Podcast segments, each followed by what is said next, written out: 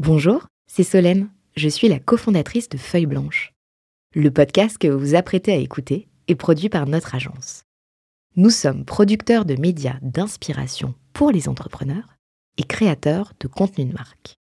Vous avez un projet de création de contenu? N'hésitez pas à nous joindre sur un café at feuilleblanche.com. En attendant, bonne écoute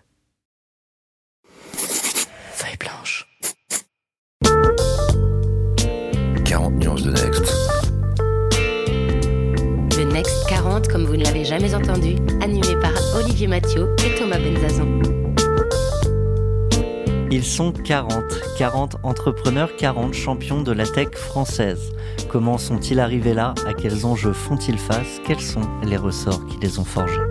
Je suis Thomas Benzazon, cofondateur du Brain Studio Feuille Blanche, et avec mon compère Olivier Mathieu, cofondateur de Price Minister, DG du Fonds 2050, président de The Camp et vice-président de France Digital, nous vous plongeons dans l'univers de ces entrepreneurs d'exception et les coulisses du Next 40. Ils répondront à nos questions, à celles d'invités surprises, tout comme à nos partenaires que sont La Tribune, Madines, France Digital, La French Tech et Neuflis OBC. Vous en voulez plus? Abonnez-vous sur vos plateformes de podcast préférées. N'hésitez pas à nous laisser un commentaire, à nous donner les fameuses 5 étoiles pour ensemble exploser les algorithmes et faire rayonner les entrepreneurs.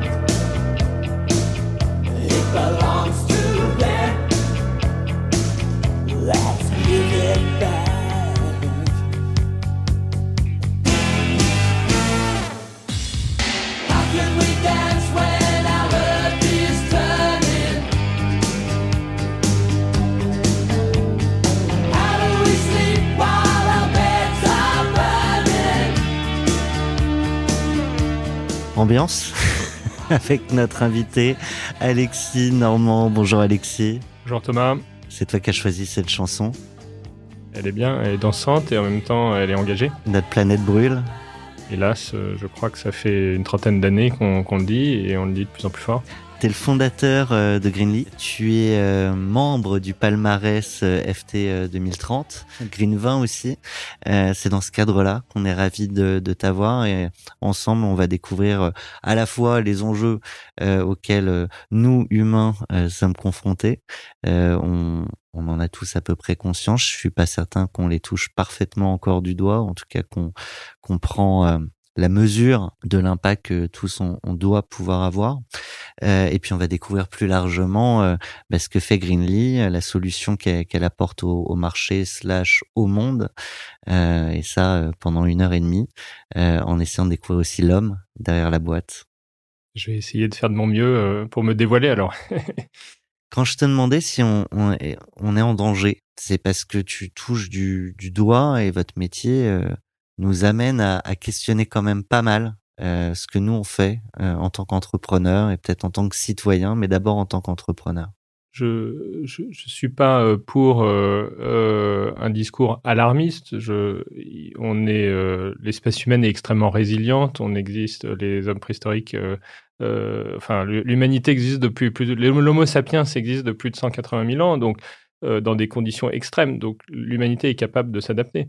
Mais le, le Donc même avec Our Earth is Burning, euh, on s'adapte. bah, il y a eu énormément de migration. Euh, on vivait pas euh, en Europe quand euh, c'était sous la glace. Donc, cette adaptation peut être extrêmement douloureuse.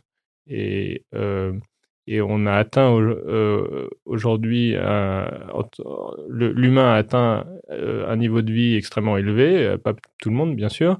Euh, et il se trouve que l'industrialisation qui a permis euh, cette augmentation générale des niveaux de vie, même si elle n'est pas parfaitement répartie, euh, en fait, euh, contient en elle-même les, le, euh, les, des éléments de sa propre destruction, puisque ce qu'on n'avait pas anticipé avec la révolution industrielle, c'est que euh, il y avait des, des, externalités très négatives, en l'occurrence le, le, réchauffement, la médaille. le réchauffement climatique. Malthus pensait que la croissance allait s'arrêter.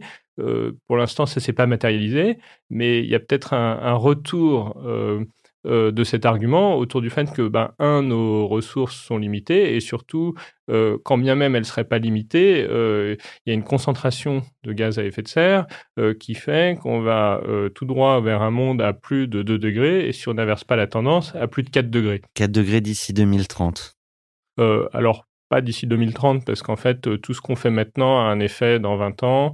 Euh, et tout ce qu'on vit maintenant est le fruit de ce qui s'est passé il y a 20 ans. Donc c'est plutôt 4 degrés d'ici 2100. Donc Ok. euh, le, alors Les le, 4 degrés, c'est la fin de l'espèce humaine? Euh, alors c'est très difficile à dire. On est quand même euh, près de 10 milliards euh, sur Terre, donc la fin de l'espèce humaine, sans doute pas. Je suis pas le mieux placé pour le dire, mais tout phénomène naturel qui euh, a pour conséquence de déplacer des millions de personnes, euh, d'induire des catastrophes naturelles euh, et, de de causer des millions de morts est bien entendu à éviter. Quand on dit plus 4 degrés, c'est une moyenne. Et donc il y a des pics, il y, a, des pics, et, donc il peut y avoir des millions de morts dus à des, euh, des canicules euh, insoutenables euh, dans certains pays qui sont déjà très chauds. Euh, donc c'est évidemment euh, une des menaces les plus existentielles sur la nature humaine. Mon but aujourd'hui, c'est pas euh, d'être particulièrement alarmiste. Je, je on pense. va, on va parler évidemment des, des solutions, mais, mais les constats sont, sont importants. Euh, D'autant quand on voit que les rapports du GIEC font, font moins de bruit que, que certaines vidéos d'influenceurs. Alors, les rapports du GIEC, euh, on leur reproche parfois d'être alarmistes. En réalité, ils sont assez modérés et ils, euh, détaillent euh, la réalité du changement climatique. Il y a certains rapports de certains groupes de travail qui sont liés à ce qui peut être fait pour éviter ou réduire le réchauffement climatique ou pour adapter aussi la société au réchauffement climatique. Euh, et donc, en réalité, c'est vraiment une voie médiane, une voie de synthèse.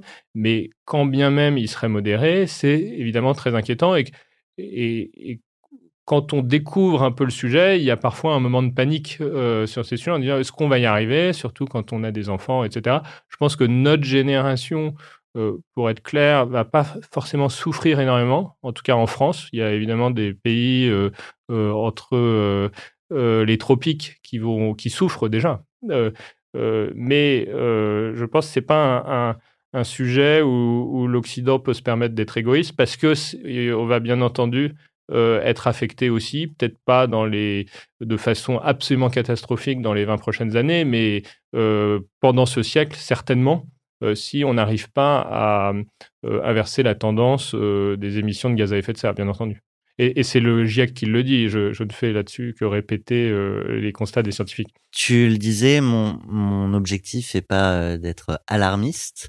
Euh, ça pose du coup la question aussi du positionnement, du ton euh, de, de Greenly, et on l'a pas encore dit, ce que fait Greenly.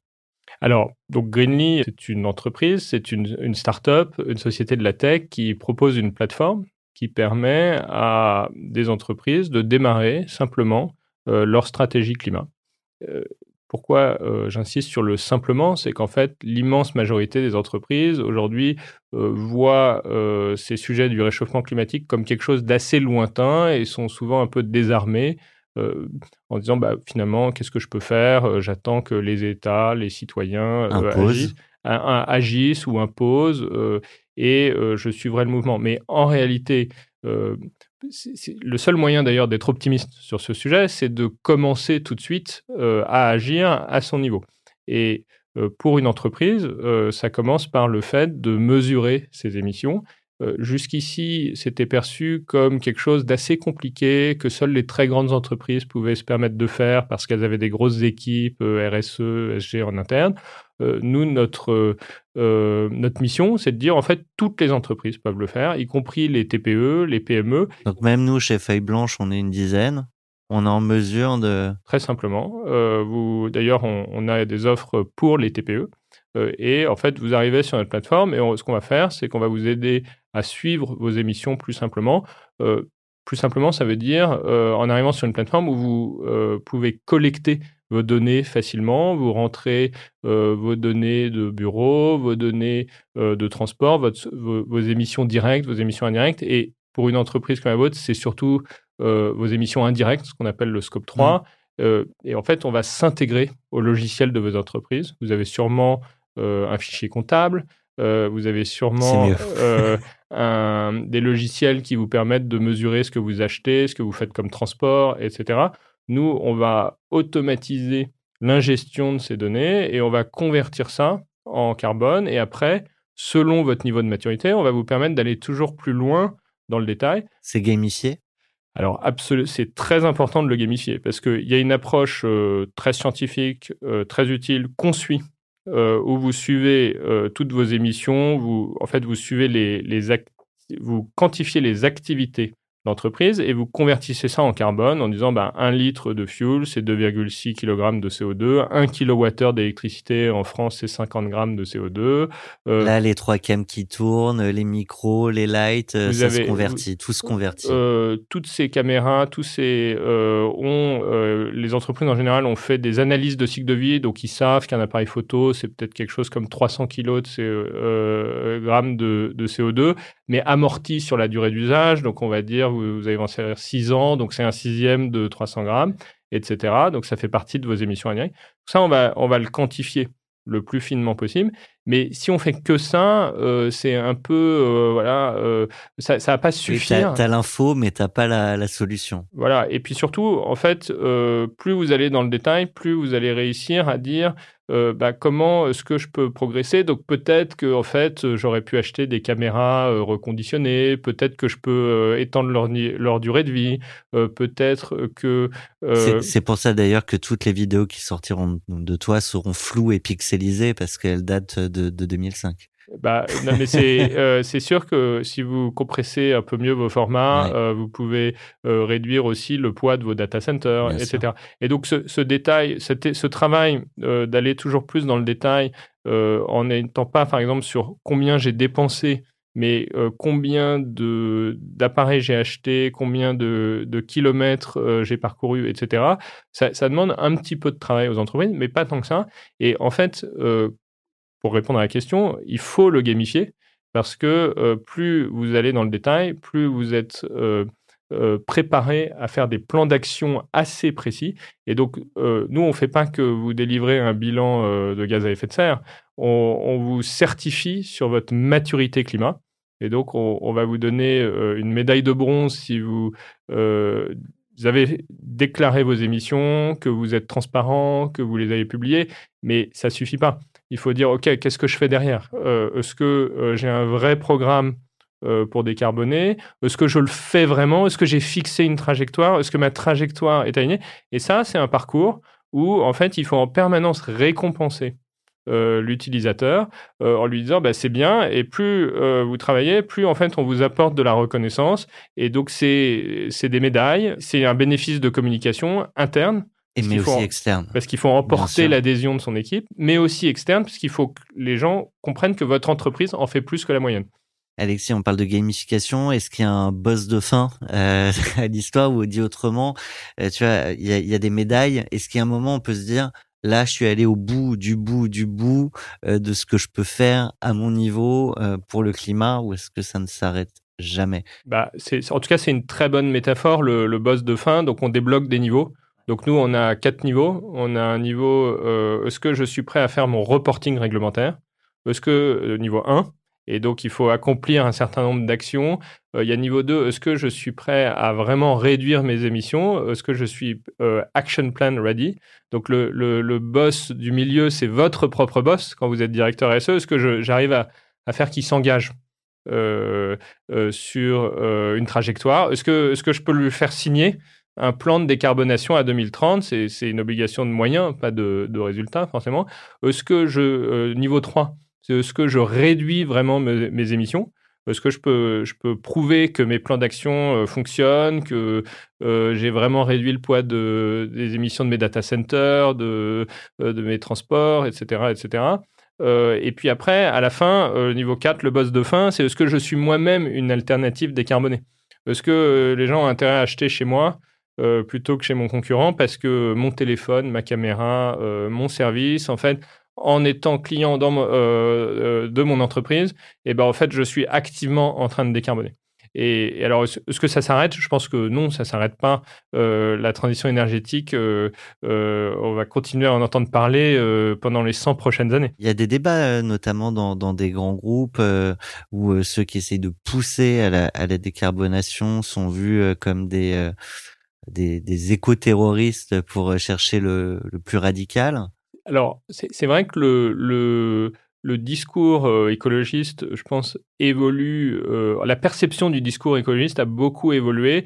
Euh, si on prend les années euh, 70, le rapport Meadows euh, sur les the limits to growth, en gros la, fin de la croissance ou les limitations de la croissance, euh, on a un discours qui dit bah en fait la croissance fondamentalement euh, est écocide, euh, détruit la nature, euh, réchauffe, etc. Et puis euh, d'ailleurs Meadows lui-même est un peu revenu là-dessus en, en, en, en allant euh, vers l'idée que la croissance pouvait être verte. La, la transition énergétique, c'est l'idée que on n'arrête pas tout de suite la croissance, on n'effondre pas immédiatement le PIB. euh, on Mais essaye sinon, faut repenser complètement un modèle de société. et il y a beaucoup de gens qui le font. Euh, Il y a une tradition en France euh, euh, radicale, anticapitaliste, qui est très visible et où les gens n'hésitent pas à dire que le modèle ne fonctionne pas et que la croissance euh, euh, et euh, la lutte contre le réchauffement climatique sont incompatibles. Il faut juste replacer un petit peu ce discours très visible en France dans un contexte plus large, parce que nous, on travaille avec des Américains ailleurs en Europe, il est à l'échelle mondiale, il est très minoritaire ce discours. Euh, il est très visible en France, mais il est très minoritaire. Et le, discours dominant, on adhère ou pas, euh, c'est plutôt qu'il est possible de découpler euh, la croissance euh, la baisse des émissions. C'est plutôt ce qui s'est passé dans les 20 dernières années en Europe et aux États-Unis. C'est-à-dire que tout en c'est-à-dire les émissions de ces pays en fait, ont baissé alors que ces pays faisaient de la croissance. Et c'est pas dû uniquement au fait qu'on a tout mis en Chine et que toutes nos industries euh, les plus polluantes sont passées en Chine, parce que ces modèles tiennent compte des émissions importées. C'est plutôt dû au fait que dans l'ensemble, on a réduit le- la part du charbon euh, et du gaz et qu'on a augmenté euh, la part des énergies vertes. Donc, donc c'est possible, c'est pas prouvé Mais que ça coup, va marcher, mais c'est moi je crois plutôt, j'ai la vision plutôt optimiste. Je pense qu'on peut découpler la croissance euh, de euh, la hausse des émissions et donc que les entreprises peuvent continuer d'exister euh, en réduisant leurs émissions et en continuant à créer des emplois, de la richesse, etc. À t'entendre, le premier levier possible, c'est l'énergie.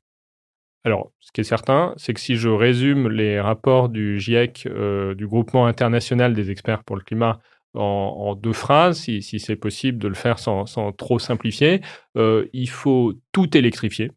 Euh, et il faut que cette électricité euh, devienne la plus décarbonée possible. Donc tout électrifier, ça veut dire tous les, toutes les machines qu'il y a dans les usines, qu'il y a dans les entreprises, y compris les, machines qui ont des roues, les voitures, tout ce qui est gaz, chaleur, passer sur des pompes à chaleur, etc.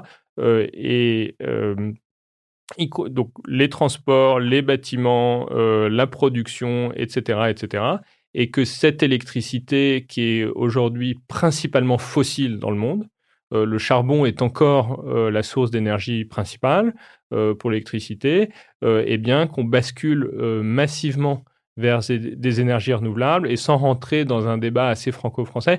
Tout renouvelable, c'est pas suffisant parce que euh, les réseaux explosent quand vous avez 100% de renouvelables, quand le dimanche matin à 11h, personne ne consomme d'énergie et qu'il fait plein soleil, vous avez juste trop d'électricité sur le réseau, c'est arrivé en Suède. Euh, donc il faut aussi des énergies pilotables. Euh, et euh, moi, je suis plutôt euh, euh, de la thèse euh, française que le nucléaire, euh, c'est une bonne énergie renouvelable. Euh, pas renouvelable, mais, Mais, euh, décarboné. Euh, je sais pas si tu vois qui est le, le patron de NW Group euh, qu'on avait reçu à ce micro. C'était assez intéressant. euh, il, il avait des box de, de stockage de, de l'énergie euh, électrique euh, avec des grosses grosses avancées euh, en la matière. Absolument. En tout cas, mais donc pour répondre à la question, euh, plus les plus l'énergie devient électrique et plus cette électricité devient décarbonée, euh, plus le on avance dans la transition énergétique. Euh, donc ça, je pense, que ça nous amène au moins à la moitié du chemin. Après, il y a la, la circularité des biens de consommation, parce qu'il faut quand même produire. Euh, Moins. plus effica- Oui. moins ou en tout cas plus efficacement, c'est-à-dire euh, arriver au même niveau de bien-être euh, sans gaspiller. Donc la, la circularité la- fait- partie bien entendu des, des leviers. Et puis euh, euh, à titre personnel, moi je suis très favorable à plus de sobriété. J'ai juste un peu peur quand c'est un discours collectif qui veut l'imposer à tout le monde, parce que je suis, je suis quand même euh, plutôt euh, partisan des- de la liberté des choix individuels. Alors, Et donc j'y crois beaucoup pour moi-même. Euh, je crois pas qu'on puisse l'imposer à tout le monde facilement. sur ce sujet, je te propose qu'on en parle euh, un peu après. Pas de problème. Euh, avant de lancer ce- cette émission, tu me disais, euh, je suis pas la brute euh, capitaliste que mes concurrents euh, veulent dépeindre, ce qui me permet de parler un peu du paysage concurrentiel, mais aussi de l'offre qui existait et des solutions qui existaient pour les entreprises avant Greenly. Je veux bien que tu, tu rebondisses déjà sur cette première quote.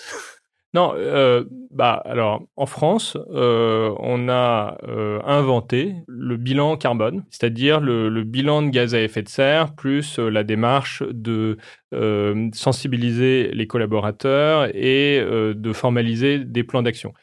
C'est un travail qui a été impulsé par l'ADEME, l'Agence de la transition énergétique en France, qui a mandaté des consultants. On a tous entendu parler de Carbone 4 et euh, Jean-Marc Jancovici et d'autres ont contribué à standardiser le décompte des émissions. Et donc, on est tous un peu, les héritiers de ces travaux euh, initiaux euh, parce que il fallait, euh, comme un bilan comptable, créer des comptes, des catégories pour pouvoir comparer.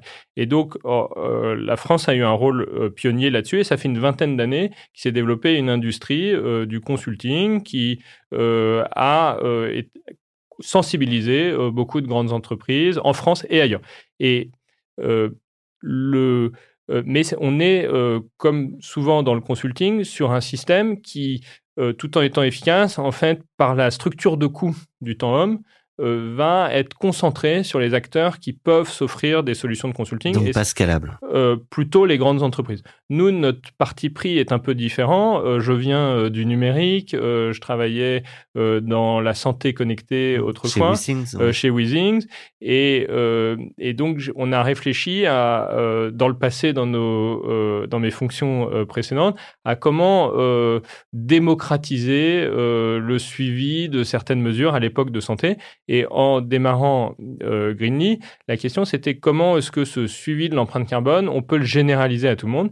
Et euh, j'ai énormément de respect pour le système du consulting, mais je pense qu'il y a une catégorie d'entreprises qui, avant qu'on arrive, était de facto exclue euh, du suivi de l'empreinte carbone.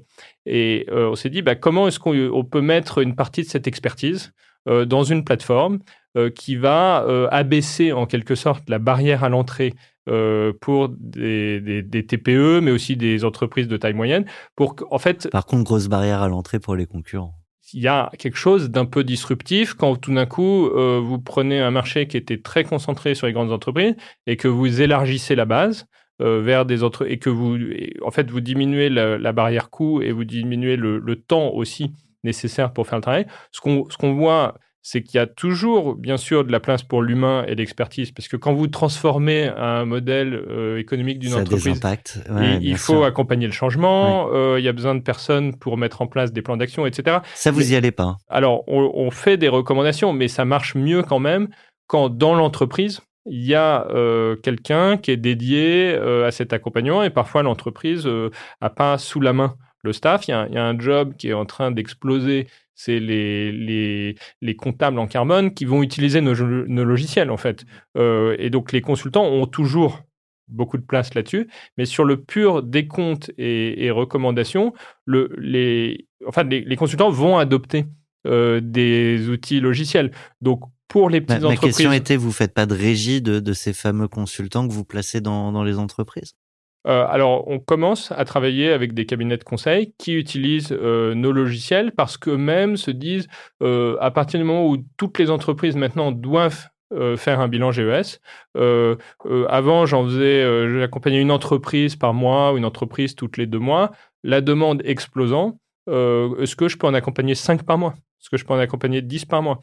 Donc, nous, nos experts climat, on accompagne beaucoup. Euh, euh, on accompagne plus de 1500 entreprises aujourd'hui.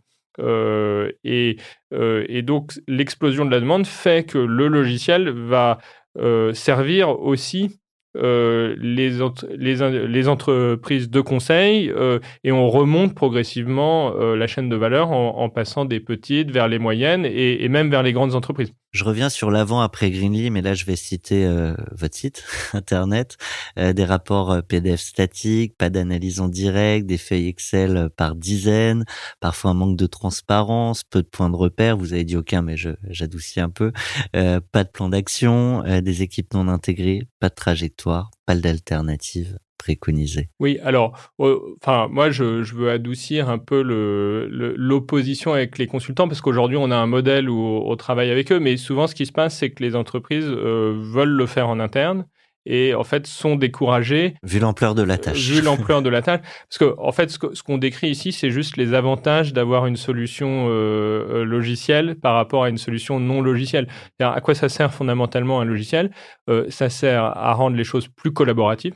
Donc, à partir du moment où vous êtes sur un système cloud, bah, les données peuvent venir de tous les côtés. Donc, vous avez euh, le directeur RS, euh, la personne qui s'occupe des bâtiments, les euh, achats, les achats, le comptable, la personne en charge de la logistique. Donc, plutôt que de s'envoyer des emails, c'est plus simple de tout mettre sur une même plateforme.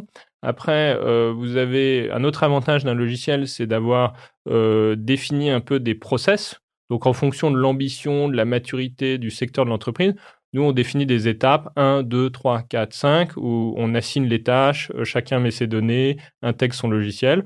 Donc, ça, euh, euh, clarification des process. Et puis après, vous avez automatisation des analyses. Une fois que vous avez quantifié beaucoup de, de- des infos de l'entreprise, bah, vous pouvez assigner un facteur d'émission, c'est-à-dire le, ratio de conversion. Un kilomètre de voiture, ça fait combien de euh, CO2 Un kilowattheure, euh, euh, une minute de vCPU de cloud, etc., etc.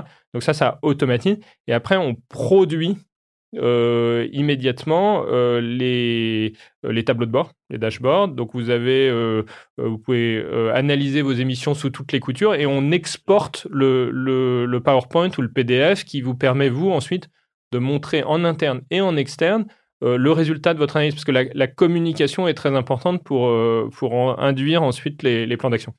Un grand pouvoir implique de grandes responsabilités. Ça, je crois que c'est dans Spider-Man, euh, si Ouais, j'ai pas de bêtises. Nietzsche aussi, mais euh, voilà.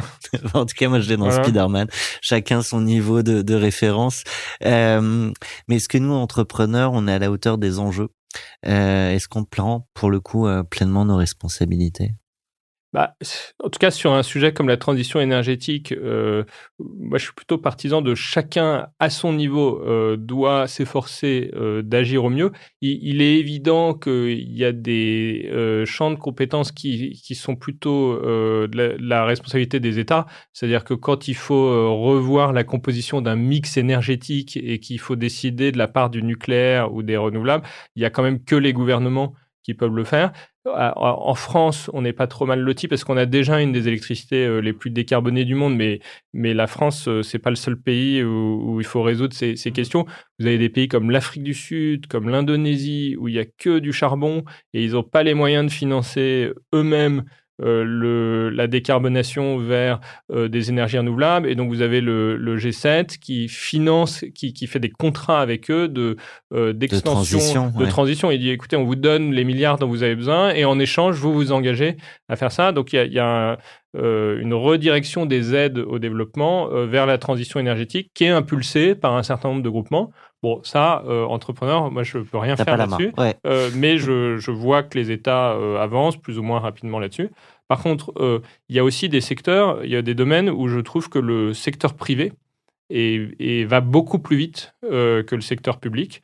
Euh, et, et parce qu'en fait, les, les- l'État a du mal à se fixer à lui-même des objectifs de décarbonation. Enfin, il arrive à se fixer des objectifs, mais il a du mal à faire bouger les administrations.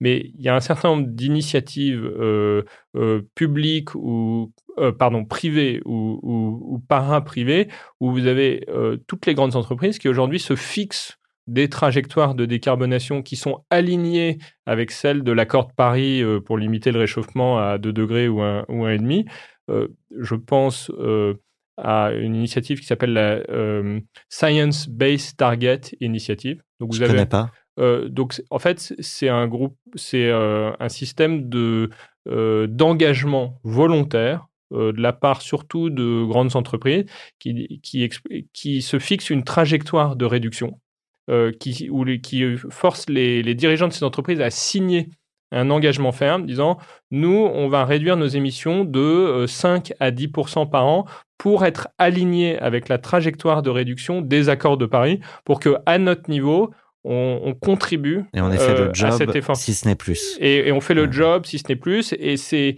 et ça s'appelle Science-Based Target parce que c'est la déclinaison à la maille d'un secteur euh, de cet objectif de décarbonation. Donc dans l'agriculture, c'est 3-4% parce qu'on va quand même manger en 2050, mais dans le pétrole, c'est beaucoup plus agressif, c'est 10-15%, etc.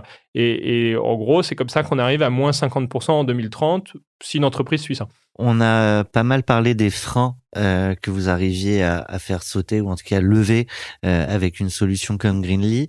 Euh, c'est quoi les freins de Greenly?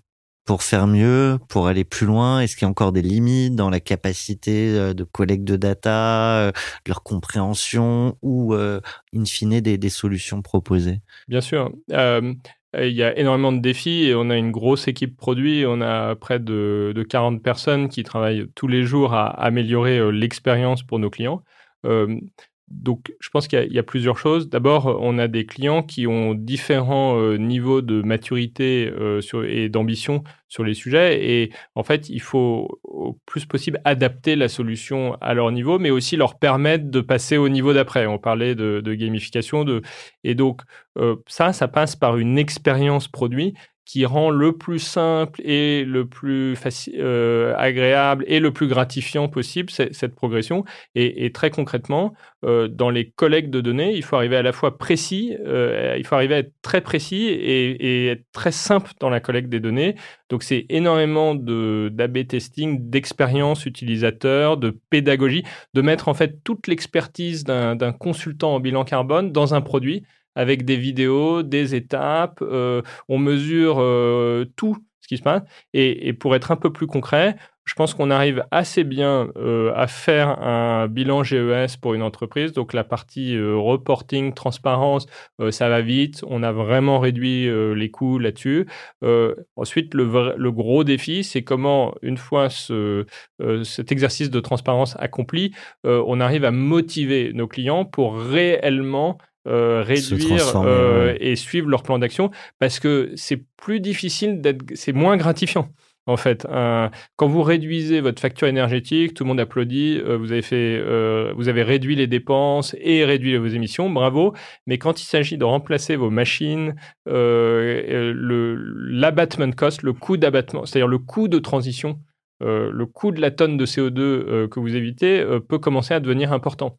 Et donc, quand, ça, quand il y a une opposition entre la croissance de l'entreprise et la réduction euh, des émissions, euh, il faut vraiment soutenir euh, votre champion interne dans l'entreprise pour que il, arrive à faire investir son, son comité de direction dans un renouvellement de parc automobile, dans un changement de recette euh, si vous faites des, des biscuits industriels, dans un changement d'aluminium si vous vendez des pièces détachées de voitures, etc., etc. Et ça, en fait, il faut, il faut donner le pouvoir aux directeurs RSE en interne euh, pour montrer qu'ils aident concrètement leur entreprise à se préparer euh, pour, euh, pour l'avenir. Ça veut dire que la projection du de, de tous ces kilos carbone non non utilisés ou non dépensés, enfin je sais pas comment comment on dit, ça ne suffit pas. Il faut aller plus loin dans, dans l'argumentation qu'on met à disposition de des équipes et, et de la direction.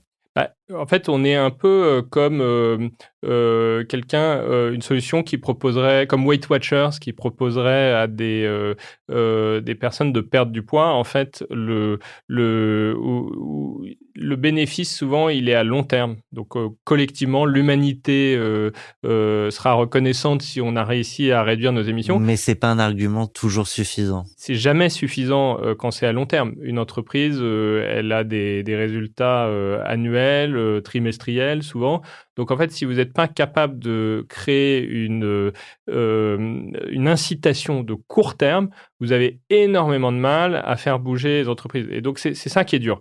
Euh, et c'est ça qui est, qui est assez proche, en fait, de ce que je faisais avant dans la santé connectée chez Weezing. C'est c'est créer tout de suite une incitation euh, pour un bénéfice de long terme.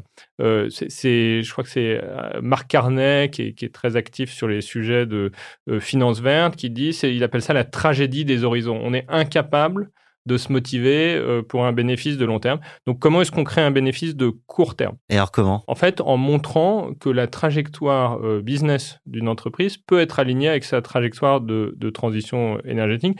Euh, donc il y a le cas simple où euh, vous réduisez vos émissions, vous réduisez vos coûts. Très bien, euh, ça, ça marche. ça marche dans l'énergie. Euh, Il y a le cas difficile où vous réduisez vos émissions, vous augmentez vos coûts. Donc il faut être capable. alors, en fait, il faut être capable soi-même. Donc ça, ça c'est très compliqué. Ouais, ouais. Euh, et C'est faut- là que ça m'intéresse parce que c'est là qu'on va chercher un peu de nuance, d'aspérité dans, dans le discours. Mais, mais je, je réfléchis à des exemples assez concrets euh, de clients qu'on a. Euh, par exemple, il y a- on a un client qui fabrique des vélos. et la principale source d'émissions pour elle, pour ce client, pardon, C'est la matière première. c'est la matière, c'est l'aluminium. Ouais. Et donc, il faut qu'ils trouvent concrètement un aluminium plus décarboné et ils se, euh, ils sourcent euh, leurs euh, ma- leurs composants en, euh, un peu partout dans le monde. Et, et donc, il faut qu'ils puissent. ils- en fait, pour eux, c'est un trade-off, euh, un arbitrage de dire est-ce que j'achète mon aluminium plus cher s'il est plus décarboné, puisqu'il y a plus de matières recyclées, parce que la source d'énergie de cet aluminium, c'est pas du charbon, mais peut-être euh, des énergies Donc on est pile dans ton exemple de je réduis mes émissions carbone, mais ça va me coûter plus cher. Donc l'argument, on va le chercher où? On va le chercher dans la communication euh, auprès euh, de, de ses futurs clients qui ont peut-être plus de, de propension à, à acheter. Alors, dans un cadre réglementaire où tout est équivalent, Ouais. euh, vous pouvez dire, écoutez, un vélo avant, c'était euh, 500 kg de CO2, j'ai pas Ouais. le chiffre exact en tête. Euh, nous, on a fait un vrai effort euh, pour réduire nos émissions. Donc, vous savez quoi? On a réduit de 30% ou 50% euh, les, euh, les émissions. Euh, et donc, vous voulez l'afficher. Vous dites, Mhm. mon vé- donc sur le produit, vous allez dire, vous savez quoi, mon vélo, il est, il est 30% mieux. Et en fait, vous voulez que le consommateur, vous voulez que les catégories de produits euh, plus euh, vertes, entre guillemets, euh, soient valorisées par le marché. Euh, vous pouvez. Alors, il y a d'autres systèmes d'incitation. Parce que dans mon exemple, euh, en l'occurrence, un- il y a un fonds d'investissement de private equity qui est derrière, euh, qui est un fonds net zéro. Et donc, les partenaires de ce fonds, ils ont concrètement leur bonus est indexé sur la réalité de la décarbonation de cette entreprise. Et donc, eux, euh, ils ont une incentive très forte en tant qu'investisseurs de réduire. Donc, même si l'entreprise, en gros, euh, diminue son chiffre d'affaires, eux, ils vont augmenter euh, leur bonus. Alors, on peut ne, ne pas aimer le private equity, mais là, vous avez un système d'incitation efficace euh, pour que à la fin, vos vélos coûtent un peu plus cher, décarbonent, l'entreprise fait peut-être moins de bénéfices, mais euh, il y a un patron, quelque part, qui va pousser pour. Donc ça peut être un argument comme pour les consommateurs, un argument pour certains invests. Oui. Il y a Euh, d'autres euh, leviers? Alors, il y a d'autres leviers. euh, donc, en 2000, euh, enfin, il y, a, il y a une mise en, en place progressive de l'ajustement carbone aux frontières. qui fait que sur ces... En En, gros, sois prêt pour les normes qui arrivent. c'est pas que ça, c'est que le, depuis euh, 2005, il y a un système de quota carbone pour les sites qui émettent le plus en Europe, où on paye euh, entre 50 et 100 euros la tonne de CO2 euh, quand on est un gros site émetteur. Et ce qui s'est passé, c'est donc c'est le, c'est les engrais, c'est l'acier, c'est l'aluminium, c'est le ciment, c'est les, les grosses industries. Et ce qui s'est passé, c'est que ça n'a pas vraiment euh, toujours réduit les émissions, puisqu'en fait, ces industries se sont délocalisées euh, dans des pays où- qui n'avaient pas ces taxes euh, carbone. Et Donc, ça va passer aux et frontières. donc ça revient, c'est c'est ce même aluminium revient en France, euh, importé par la Chine, et peut-être pire parce qu'il y a du transport, etc. Et donc le, le mécanisme d'ajustement carbone aux frontières, en gros, euh, dit bah, vu que vous n'avez pas payé cette taxe, maintenant vous, avez, vous allez la repayer parce que l'objectif, c'était pas de délocaliser, Mhm. c'était de vraiment réduire oui, les c'est émissions. logique. Ouais. Sauf si euh, vous me prouvez euh, que euh, vous avez décarboné vraiment votre tonne d'aluminium. Et donc, en fait, c'est là où je pense qu'il y a besoin, quand, quand, quand le coût de la décarbonation est, trop élevé pour une entreprise, parce que acheter un aluminium décarboné est trop élevé, bah, en fait, le, la réglementation peut, peut recréer euh, des conditions saines de marché. Et vous dites, bah, finalement, en fait, ça me coûte moins cher d'acheter ce- cet acier décarboné, et donc je vais y aller. Donc on rétablit une sorte d'équilibre prix. Donc, donc si je résume, il y a l'argument com, il y a l'argument consommation, il y a les incentives des, Des des chefs d'entreprise aussi, Ouais. ou des cadres, et, des, et, et puis, euh, et, et puis euh, en fait, il y a aussi à la fin, mais c'est c'est un peu trop au moyen terme, question de survie pour beaucoup d'entreprises, parce que si le, le CO2 euh, se retrouve de plus en plus taxé, euh, bah, en fait, plus vous êtes plus vous aurez mis de temps à préparer euh, votre transition, plus, euh, Plus ce le- sera plus la de- facture va ouais, être élevée ouais. euh, à, à moyen terme. Voire impossible à, à régler. Il faut se projeter dans un monde net zéro en disant est-ce que mon business existe encore euh, en 2050 si, si je change rien? Je pense que c'est comme ça qu'il faut voir les choses. Super punchline. Je la garde.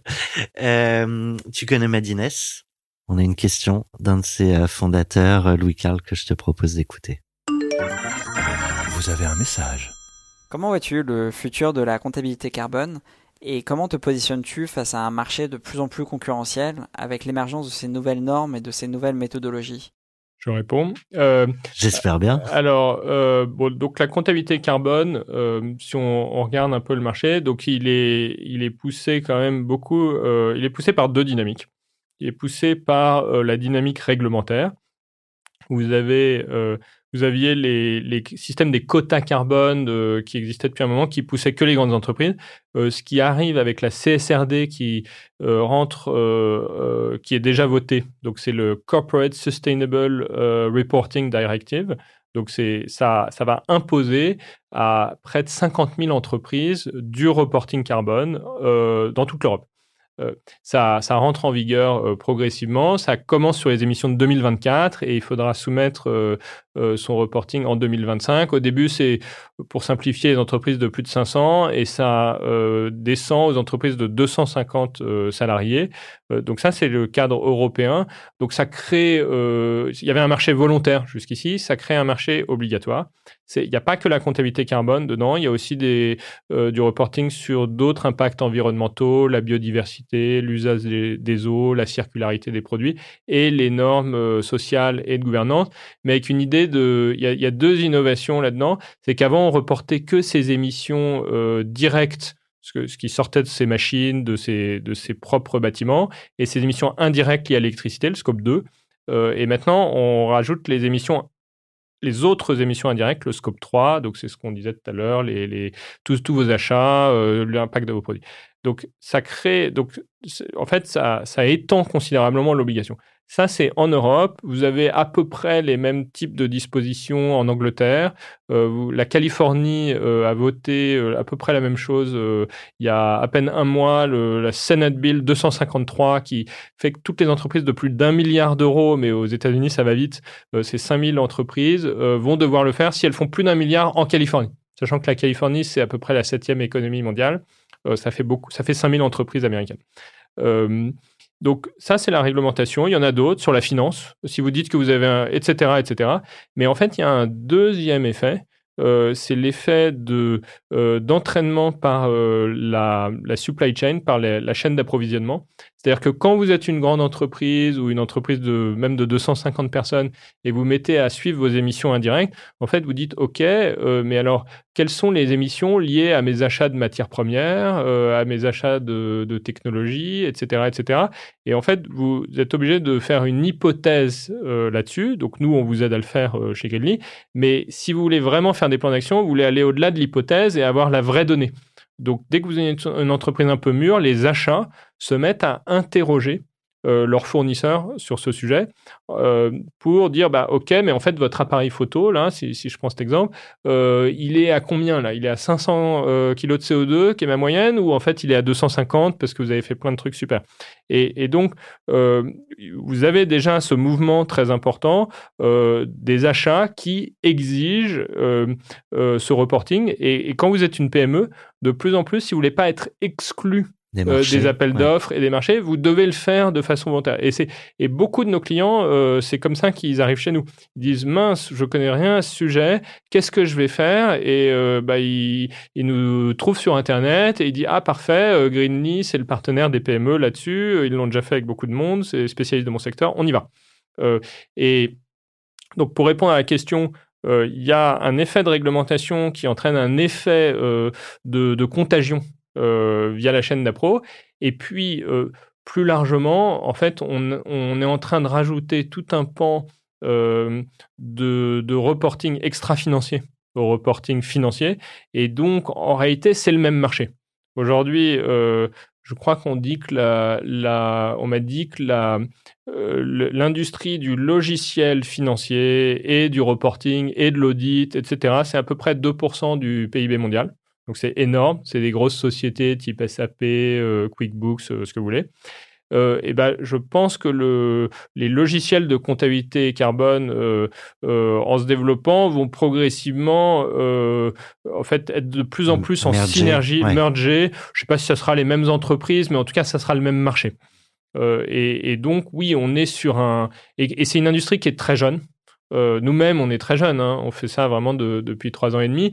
Euh, mais on, on commence à voir un petit peu le bout du tunnel où on sait que dans un an, un an et demi, notre produit couvrira presque tous les corner cases euh, sur le sujet. Et donc, on pourra vraiment le déployer euh, potentiellement à des millions de personnes. Et à ce moment-là, euh, bah, en fait, on, on espère avoir une destinée euh, euh, à la QuickBooks ou pourquoi pas à la SAP, même si on est plutôt sur les entreprises de, de taille, les ETI et les, les PME. Ça vous irait sur le marché de la comptabilité pure? Ça pourrait? En tout cas, il y a des synergies euh, parce que euh, une des sources d'infos, pas la seule, pas la plus fine, mais quand même une source intéressante, c'est les données comptables euh, qu'on intègre directement. Donc, on, on a déjà des synergies fortes. On est dans les app stores de sociétés type Xero, type Intuit. Donc, clairement, euh, euh, je ne pense pas que nous, on ira faire de la comptabilité, mais en tout cas, les, les entreprises comptables euh, vont se poser la question de la comptabilité carbone. Elles se la posent déjà. On en reparle dans 3-4 ans. Euh, si on se projette toujours dans, dans le futur, est-ce que tu penses qu'on sera amené, même au niveau du citoyen, à avoir un crédit carbone euh, disponible? Est-ce que c'est ce vers quoi on va?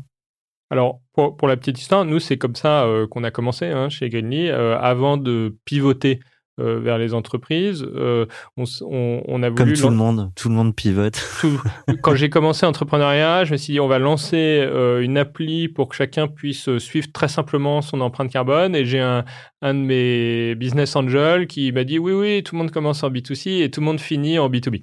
Euh, et, et donc, il Et avait il raison. avait raison. Et il avait raison, mais, mais j'étais très ingénu encore. Et, et, mais ceci dit, on a, donc on a une application mobile qui permet, euh, on synchronise à ses comptes bancaires et va estimer euh, à partir de vos dépenses euh, vos émissions.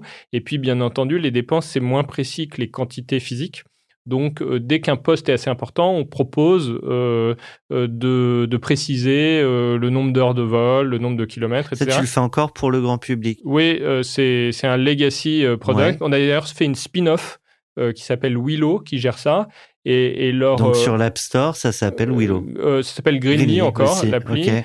Euh, mais en fait, ils ont du coup, ils gèrent une API qui permet de, de transposer ce principe à, euh, à des banques. Donc, on a une dizaine d'acteurs bancaires qui proposent un calculateur d'empreinte carbone sur la base des transactions bancaires.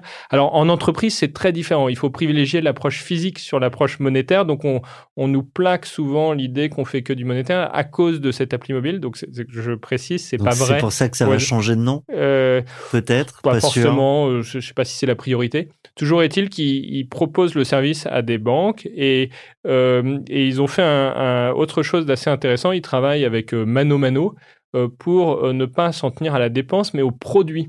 Et donc, sur les sites de e-commerce, le service qu'ils ont rajouté, ils ont une API. Si vous avez un million de références sur votre site, eh bien, euh, euh, à un moment donné, sur l'affichage produit, aujourd'hui, vous mettez le prix, toutes les caractéristiques. Euh, Mano Mano commence à le faire. Vous pouvez dire, bah, entre cette perceuse et celle-là, voilà l'empreinte carbone. Cette perceuse est à 250, celle-là, elle est à 350. Et donc, à prix équivalent, autant prendre la meilleure du point de vue de l'empreinte carbone. Et, et ça, c'est assez intéressant parce que Amazon, aux États-Unis, qui est le plus gros, enfin, euh, qui est de, de- global, Mondial mondialement le plus gros euh, distributeur, euh, ils vont être sujets à la réglementation des bilans carbone californiennes. Ils vont devoir commencer à reporter leur scope 3, ce qu'ils ne faisaient pas jusqu'ici. Donc, ils vont devoir commencer à calculer l'empreinte carbone de tous les gens qui vendent sur leur plateforme. Donc, à un moment donné, ils vont se mettre à poser la question à leurs fournisseurs. Et donc, en fait, potentiellement, ils vont suivre euh, l'exemple d'un Mano Mano. Euh, et à ce moment-là, cette, euh, cette spin-off euh, Greenly bah, a la solution toute prête pour leur dire euh, on peut calculer toutes vos familles de produits parce qu'on a créé des, des systèmes de, de massification de l'empreinte carbone des produits, ce qu'on appelle dans le jargon les analyses de cycle de vie, les ACV.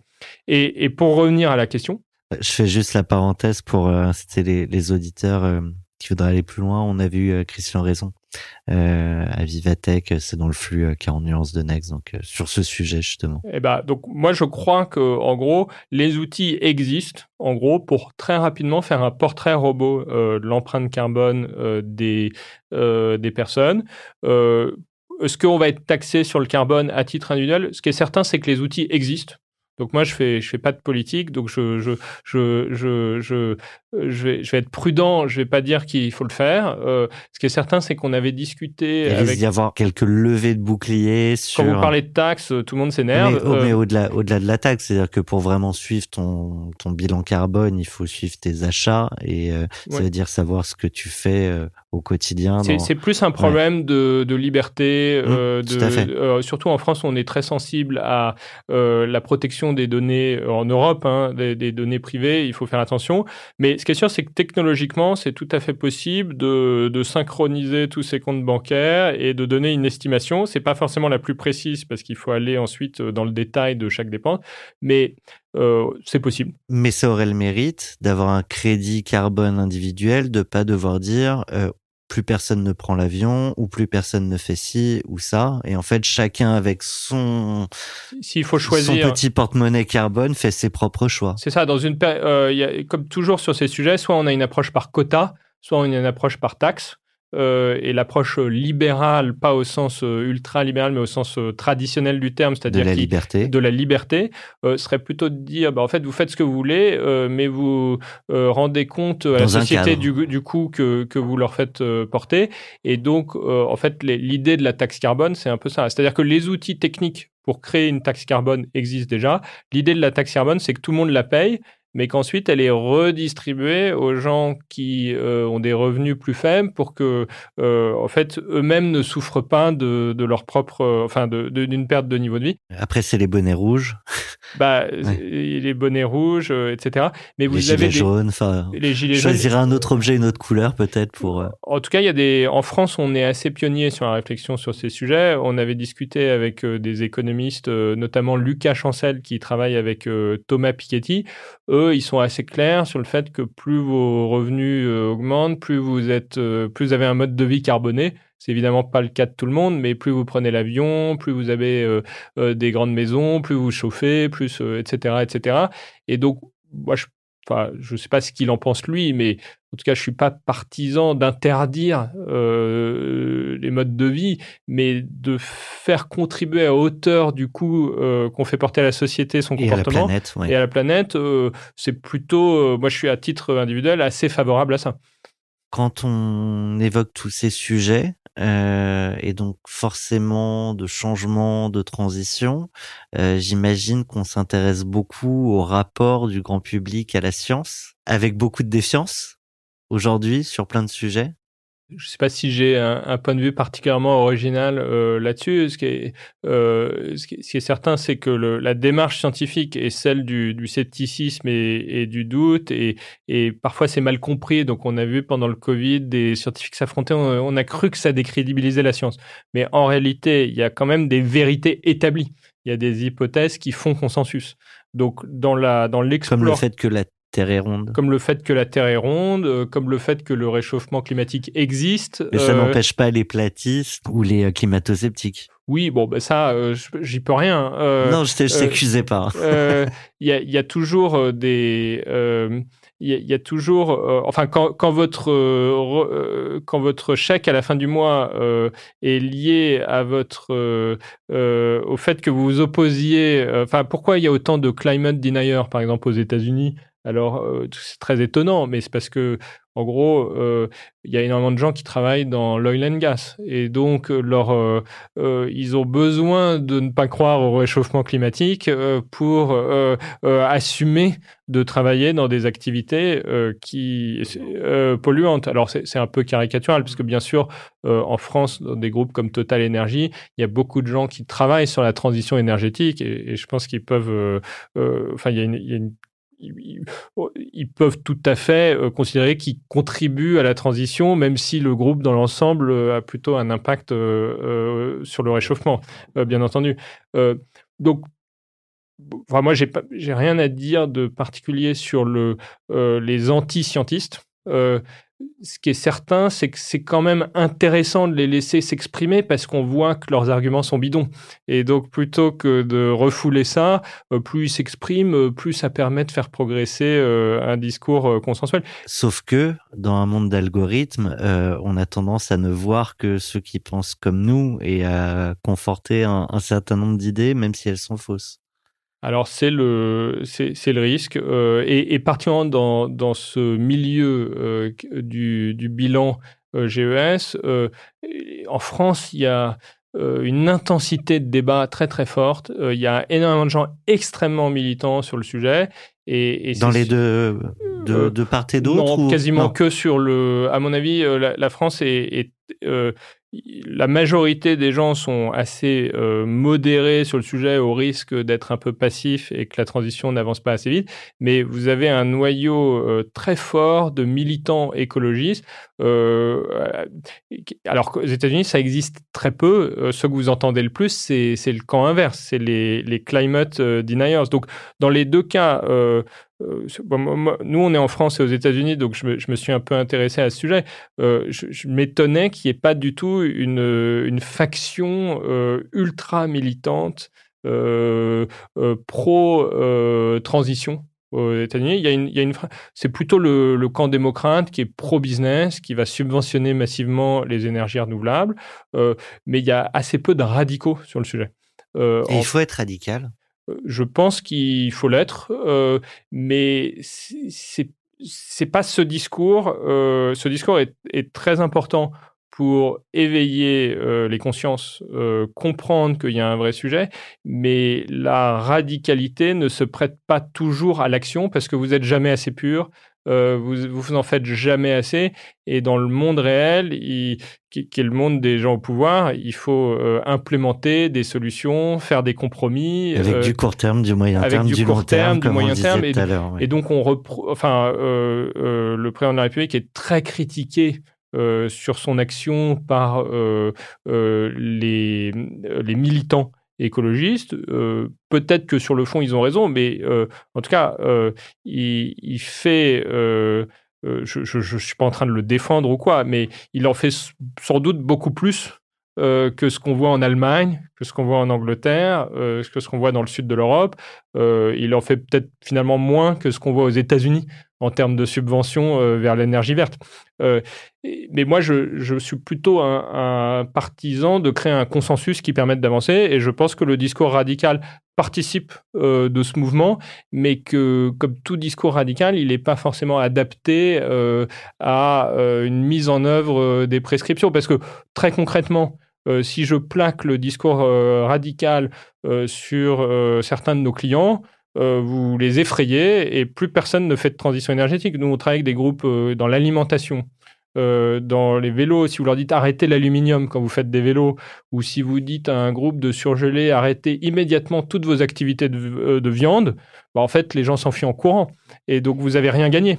Alors que c'est peut-être plus intéressant de les engager sur une trajectoire de 5, de 10, de 15% de réduction par an. Tout est question de nuances. Tu te doutes que c'est des c'est un mot qui nous plaît chez 40 nuances de Next. Euh, je me rends compte que il y a une question d'un de tes associés, Arnaud, Très bien. euh, que je t'ai pas posée. Donc je te propose de l'écouter. Vous avez un message. Hello Alexis, ma question. Donc tu as exploré par le passé la data au service de la santé, puis aujourd'hui la data au service de l'environnement, avec les particuliers initialement, puis les entreprises ensuite. C'est quoi la next step et quels sont euh, les nouveaux horizons que tu aurais envie d'explorer dans le, dans le futur? Alors, est-ce que c'est une question cachée où il a quelque chose en tête? Je sais pas. Parce que c'est ton euh, associé, donc euh, Ce qui est- sûr, c'est que moi, je, je fonctionne depuis longtemps euh, par quantification. Enfin, c'est- il y, a- il y a différents types de personnalités. Moi, pour euh, changer de comportement, j'ai besoin de me fixer un objectif quantitatif. Pour arrêter de fumer, euh, j'ai besoin de, de compter le nombre de jours où je ne fume pas. Pour euh, perdre du poids, j'ai besoin de compter mes calories. Euh, et donc, on a, euh, donc c'est ce que je faisais avant. Euh, et t'as réussi à arrêter de fumer et t'as perdu du poids? j'ai fait tout ça et puis après j'ai repris et puis j'ai réarrêté de fumer mais oui en tout cas je me motive par rapport à un objectif quantitatif tout le monde ne fonctionne pas comme ça les gens ils fonctionnent par rapport à un objectif monétaire d'autres c'est plus dans l'affect les relations humaines donc il y a, il y a vraiment des, des types de personnalités mais je, je, je pense que fonctionner par objectif quantitatif euh, est la clé. Donc sur le carbone ce qui est bien c'est que c'est très quantitatif, c'est basé sur la physique, donc ça, s'y prête vraiment très très bien. Donc on, on a encore beaucoup de choses à faire là-dessus, et notamment pour être capable de quantifier les plans d'action. Donc à mon avis, on va continuer sur cette lancée pendant pas mal de temps. Quel est l'impact de changer sa source d'énergie? Quel est l'impact de changer la localisation de son prestataire de cloud? Quel est l'impact Enfin, on a 250 actions qu'on propose euh, à nos entreprises. Et la suite, du coup, Bah, la suite, euh, je pense qu'il y a, euh, j'en ai, je l'ai un peu évoqué, il y a la question du coût de la transition. Ça, c'est. En fait, on pense, avant de penser euh, biodiversité, avant de penser euh, usage des terres rares ou de l'eau, il faut penser au coût. Je pense qu'on n'a pas fini l'exercice de quantification. En fait, on, peut faire un budget carbone, mais il faut arriver à transformer le budget carbone en budget d'entreprise pour dire euh, combien j'alloue euh, réellement à ma transition, qu'est-ce que ça me coûte, mais aussi qu'est-ce que ça me rapporte. Euh, euh, parce que, en fait, si on, veut industrialiser la transition énergétique, il faut vraiment être capable de montrer aux entreprises que c'est un investissement dans la, croissance, sinon la pérennité de leur entreprise. Donc, je pense que nous, on va vers de plus en plus de, de modélisation et de scénarios du budget. Et donc, pour revenir à la question d'avant, on se réintègre aussi à la comptabilité comme ça. Euh, c'est-à-dire pas seulement en données entrantes, mais aussi en données sortantes. Donc, qu'est-ce que ça va me coûter de, faire ce budget carbone? Après, euh, les, réglementations de la CSRD notamment fait que euh, vous allez vous intéresser à d'autres données qui est. Certaines sont directement liées, c'est la consommation énergétique de bâtiments. Il y a l'impact sur la biodiversité, il y a l'impact sur l'usage des eaux, euh, l'impact sur les terres rares, euh, sur la pollution. Il n'y a pas que le CO2, il y a, d'autres, euh, il y a les particules fines, etc. Sur euh, le traitement des déchets. Alors pour les PME, euh, c'est compliqué euh, d'avoir ces données. Si on prenait euh, ici euh, cette agence, euh, de, eh ben, euh, en fait, votre impact sur la biodiversité, je sais pas si c'est vraiment le sujet. quoi. C'est- plus pertinent de parler ça, de ça pour un site industriel. Donc, dans la CSRD, il y a une notion de matérialité. Est-ce que c'est vraiment significatif pour vous Et donc là, on le fera pour les grandes entreprises, on le fera pas euh, pour les PMI. Donc je pense qu'on on, on va être entraîné. on œuvre à la biodiversité des entrepreneurs. Eh ben c'est parfait. C'est à Euh, notre échelle. c'est parfait. Mais donc, donc je pense qu'on ira vers d'autres données, mais on a encore beaucoup de choses à faire euh, sur le carbone. Et, et j'ajouterais que euh, si on prend un peu une perspective américaine, euh, il y a un mouvement là-bas qui est très étonnant euh, quand on est français, c'est le mouvement anti-ESG. Et, euh, et en fait, il y a un- une des raisons d'ailleurs, pour y revenir, du, climato-scepticisme euh, américain, c'est euh, qu'en fait, euh, les, républicains en particulier sont très très opposés aux normes ESG. Et, j'ai mis pas mal de temps à comprendre pourquoi, parce que ça me paraissait totalement consensuel, etc. Euh, et en fait, ils assimilent ça au mouvement woke. Et parce qu'en fait, euh, ça n'a pas la même signification aux États-Unis ESG qu'en France, parce euh, il y a une loi américaine qui oblige les acheteurs à quantifier le nombre de fournisseurs dont les propriétaires sont issus des minorités. Donc, ils appellent supplier diversity. Donc, vous voulez savoir si votre fournisseur, euh, c'est quelqu'un qui euh, de couleur, euh, qui en est propriétaire, etc. Donc, en France, on fait pas de statistiques Non. ethniques. Donc, ça nous est très étranger, mais là-bas, ils en font. Et du coup, en fait, dans ce, ce mouvement républicain est assez est très opposé en fait à la discrimination positive, aux droits des spéciaux des minorités, etc. Et donc, et ils assimilent l'ESG à ça. Parce que c'est intégré à ces critères oui, ESG parce que Ouais, dans les critères ESG, vous clair. mettez euh, le, euh, vous quantifiez la, la, la diversité euh, de votre board, ce qu'il y a, combien il y a, c'est quoi la part des personnes LGBTQIA+, c'est quoi la part des personnes qui viennent de minorités ethniques, etc. Et, et donc il y a ce mouvement anti-woke euh, américain qui rejette l'ESG. Euh, et de façon très violente, hein. c'est-à-dire que les États républicains euh, refusent aux fonds de pension, aussi aux gestionnaires d'actifs, aux asset managers, l'argent de leur euh, caisse de retraite parce que BlackRock ou parce que Vanguard met trop d'emphase sur les investissements ESG. Donc ça a des conséquences financières et c'est un des gros thèmes de campagne. Et donc, en fait, nous on voit ça et on ne comprend pas euh, pourquoi. mais on plaide pour une dépolitisation euh, du sujet en disant bah, en fait le carbone c'est pas politique. Euh, vous, êtes américain, vous avez un débat sur la diversité, c'est pas le nôtre, on n'a pas la même histoire que vous. mais par contre, le, carbone, c'est un truc, c'est scientifique. Donc moi, je plaide plutôt pour une déconnexion. Et il y a une conséquence importante, et je finirai là-dessus, c'est que euh, quand vous regardez euh, les portefeuilles d'actifs euh, et que vous regardez s'il y a une corrélation entre la note ESG et la décarbonation, eh ben, il y a une étude qui est sortie cet été, il y en a zéro. C'est-à-dire vous pouvez avoir un super portefeuille ESG, vous avez une super note, c'est incroyable. Et ben en fait, ce portefeuille, il pollue plus en moyenne euh, que... Parce euh, que ça a été mélangé avec tout un tas de critères euh, au-delà du, du et carbone. exactement, parce qu'en plus, vous pouvez le manipuler assez facilement. Si vous êtes euh, patron d'une entreprise, vous pouvez avoir un super score ESG parce que vous financez des écoles, vous êtes euh, génial sur euh, euh, la composition de votre board, etc. Et vous êtes complètement nul sur le carbone, mais c'est pas grave, vous avez le bonus ESG, euh, vous avez la bonne note, les investisseurs euh, euh, Suivent. suivent, et en fait, il n'y a rien sur le carbone. Donc, moi, je plaide vraiment pour euh, euh, un, un- un score euh, carbone qui soit euh, séparé, Ouais, pur, parce que tous ces sujets sont importants. Euh, mais si on veut un monde qui soit pas à plus de 4 degrés, il faut prioriser le carbone. C'est une très bonne transition, mon cher, pour te donner euh, les pleins pouvoirs Ah. sur notre pays.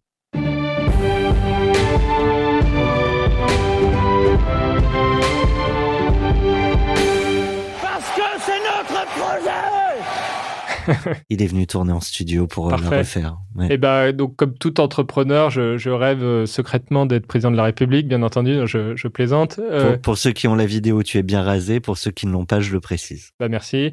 Euh, donc, euh, je suis encore euh, assez jeune et je pense qu'on a beaucoup de choses à faire pour euh, industrialiser le, le, le bilan euh, carbone. Mais euh, euh, après tout, euh, pourquoi pas euh, projetons-nous euh, Qu'est-ce que euh, qu'est-ce que on voudrait pousser? Euh, si euh, on était, euh, enfin, je dis on, mais euh, que- que- voilà, allez, je, je me Allez, jette. si j'ai été président de la République, l'objectif serait évidemment de faire de la France le leader mondial de la transition énergétique et, et pas juste pour être en haut des classements, mais pour entraîner euh, le reste du monde. La, France, c'est entre 1 et 2% des émissions mondiales. Euh, ça ne veut pas dire qu'il faut rien faire, bien au contraire. Mais je pense que le, euh, je crois que c'est le général de Gaulle qui disait, il existe un pacte multiséculaire entre la liberté du monde et la grandeur de la France. Donc, qu'est-ce que ça veut dire aujourd'hui? Bah, La France peut être grande. Si on est le leader mondial de la transition énergétique, on a de vraies raisons de prétendre à ce titre, parce qu'on on, on a déjà une électricité qui est très décarbonée, on a euh, une population qui est extrêmement sensible à sa vocation universaliste euh, et qui une histoire où on entraîne euh, la Révolution française, le reste du monde derrière nous. Je pense que l'enjeu fondamental du 21e et sans doute du 22e siècle, c'est la transition énergétique. Donc, on a toute notre place pour euh, euh, suivre. Donc, très concrètement, Ouais, ça c'est la trajectoire et Ça, ensuite ça, il y a c'est la les- vision. et ensuite il y a les actes. Ouais. Alors, comment on, comment on fait ça? Il y a ce qui est simple. Euh, commençons par ce qui est simple. Euh, il faut, si on veut devenir euh, leader mondial de la transition énergétique, il faut un effort très très important de formation et de sensibilisation. Donc, je pense que de la petite enfance à la recherche universitaire, il faut investir dans la prise de conscience, mais surtout dans la recherche fondamentale. Donc, euh, évidemment, aujourd'hui, euh, tous les gens sur la transition énergétique sont quasiment euh, des autodidactes. À part les gens qui sont euh, qui ont suivi les super cours euh, euh, de Jean-Marc Jancovici à l'école des mines, c'est-à-dire une mini fraction des ingénieurs français, c'est un sujet où il y a que des autodidactes. Il faut que tous les Français euh, soient experts de la transition énergétique euh, et il faut qu'à l'université, euh, on oriente, on ait un effort massif d'investissement dans la R&D pour tous les sujets clés de la transition énergétique, c'est évidemment les énergies, euh, le nucléaire, la, fission euh, si c'est possible, euh, de l'industrialiser, sur le véhicule électrique, sur les batteries, sur les réseaux, et il faut que toute entreprise de France ait en interne des experts qui puissent décarboner une entreprise. C'est un peu comme le digital euh, il y a 20 ans. Toutes les entreprises euh, euh, normales, entre guillemets, devaient commencer à intégrer un expert du digital pour dire, OK, comment je fais un site Internet, etc. Bon, ça, on l'a fait. Maintenant, il faut qu'on devienne leader et ça va nous permettre, en tant qu'économie, d'exporter nos technologies. Je pense qu'il y a une vraie révolution industrielle et ça, commence par l'éducation. Euh, évidemment, en face, euh, il faut investir dans la modernisation de notre industrie. Donc moi, euh, évidemment, on est un pays très endetté, etc. Mais là, on remboursera jamais nos dettes si notre croissance s'effondre à cause des problèmes de transition énergétique. Donc il y a, je pense, un, un plan Marshall d'investissement dans la modernisation de notre économie euh, sur le sujet euh, et euh, de créer des champions euh, à l'export, allons-y, euh, sur ces sujets. T'en as au moins en tête. bah, j'ai, rencontré euh, récemment le, euh, le, le DG cofondateur de l'usine Vercor qui vient de lever 2 milliards Ouais, pour faire des fait. batteries. Bah, ça, c'est, un bel exemple. En fait, on, on en voudrait 25 euh, des exemples comme celui-là. Donc, à mon avis, la réindustrialisation de la France dans une perspective de transition énergétique et décarbonée, c'est un gros projet. Donc, éducation, économie. euh, faut penser euh, le social, puisque euh, aujourd'hui, il y a ce dilemme un peu de la... Est-ce qu'il faut travailler à éviter la fin du monde, mais qu'est-ce qui se passe si on a de plus en plus de Français qui ont des problèmes de fin de mois? Donc là, on veut éviter qu'il y ait un- un- une opposition populaire profonde et, l'extrême droite a tendance à devenir climato-sceptique parce qu'il voit que ça flatte euh, un électorat populaire qui voit toutes ces initiatives euh, de décarbonation comme un truc de bobo parisien. Euh, et ben, en fait, non. il, faut arriver à réconcilier tous les Français avec ça. Et à mon avis, la taxe carbone, en réalité, est un des meilleurs moyens d'y arriver parce qu'en fait, c'est une taxe, ne l'oublions pas, qui est redistributive. Euh, C'est-à-dire qu'en fait, on taxe plus les gens qui ont des grosses maisons, qui prennent tout le temps l'avion euh, et qui s'achètent beaucoup de choses. Et, euh, en fait, on réaffecte aux personnes qui n'ont pas de, qui ont, des, plus de problèmes de revenus, quoi. Donc voilà, dans les grandes lignes, j'ai j'ai pas préparé mon programme politique puisque je ne suis pas encore candidat, mais en tout cas quelques pistes. On enchaîne très vite.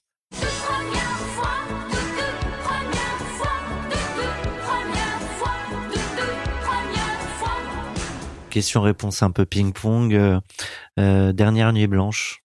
Dernière nuit blanche, euh, oula, je, bon, je, je vais répondre de façon un peu neutre. J'ai j'ai vu des aurores boréales euh, en Islande, euh, C'est une bonne raison de rester éveillé, ça. voilà, près des, près des glaciers de Eyjafjallajökull, euh, qui d'ailleurs fondent un peu plus chaque année. hein. C'est un des endroits où on peut voir les, les effets du, du réchauffement climatique. Alors, j'avoue que j'y suis allé en avion. euh, je, je ne suis malheureusement pas un saint euh, de la décarbonation, mais parfois il faut se rendre sur place pour, pour voir les choses. Premier renoncement. Premier renoncement. Il y en a eu beaucoup. Euh, je sais pas, je, je voulais faire du cinéma euh, quand j'étais plus jeune. J'avais, j'avais passé euh, le concours de la FEMIS. Euh, j'avais, j'avais échoué sur les scénarios, hélas. Euh, voilà. Dernier, allez, je vais y aller comme ça. Dernier travestissement. Je, je me déguise euh, parfois en, en, en peintre euh, de barbizon. Euh, Je, je peins un peu d'aquarelle. Donc, je, je sais pas si c'est un travestissement, mais en tout cas, je euh, je suis pas toujours dans mon rôle de DG de euh, de start-up. Je euh, je me retrouve parfois un peu plus en, en gentleman farmer, peintre du dimanche. Voilà. On y reviendra. Dernier, dernière connerie. Business. Euh, euh, dernière connerie business. euh, bah, en fait, on en fait quand même souvent parce que on, on prétend pas avoir la science infuse. Il faut tester beaucoup de choses. Euh, on a souvent une communication un peu maladroite. Je, je pense par exemple, euh, euh, j'avais pas surveillé que nos, notre marketing euh, achetait des mots clés concurrentiels euh, sur certains. Donc c'est évidemment mon erreur. On a arrêté, mais on s'est, on a énervé beaucoup de nos concurrents. C'est une petite connerie. c'est intéressant. ouais. mais voilà, on est sur, on est dans un milieu où, où, en fait, c'est assez collaboratif malgré la concurrence, et donc il faut pas heurter bêtement l'écosystème, parce que on est sur des gens en fait assez euh, euh, bienveillants, sauf si on les énerve bêtement, quoi. Ce, qu'on, ce, qu'on- ce qui nous est déjà arrivé, et je, je m'excuse auprès d'eux si jamais ils entendaient ça d'ailleurs Dernier apprentissage. c'est tous les jours. Euh, je sais pas, par exemple, d'un point de vue purement business, on a suivi plusieurs phases. La, première phase, c'était euh, de valider que tout le, toute entreprise pouvait vouloir faire euh, un bilan GES si les conditions étaient réunies. Et, et c'est ce qui s'est passé. Euh, on a signé plus de 1000 entreprises en ayant un modèle très axé sur la croissance de notre entreprise. Et, et un an après, on commence à se rendre compte qu'il y a beaucoup de, de nos clients qui ont une approche. donc, on a fait de la croissance euh, euh, pour la croissance dans, dans beaucoup de cas.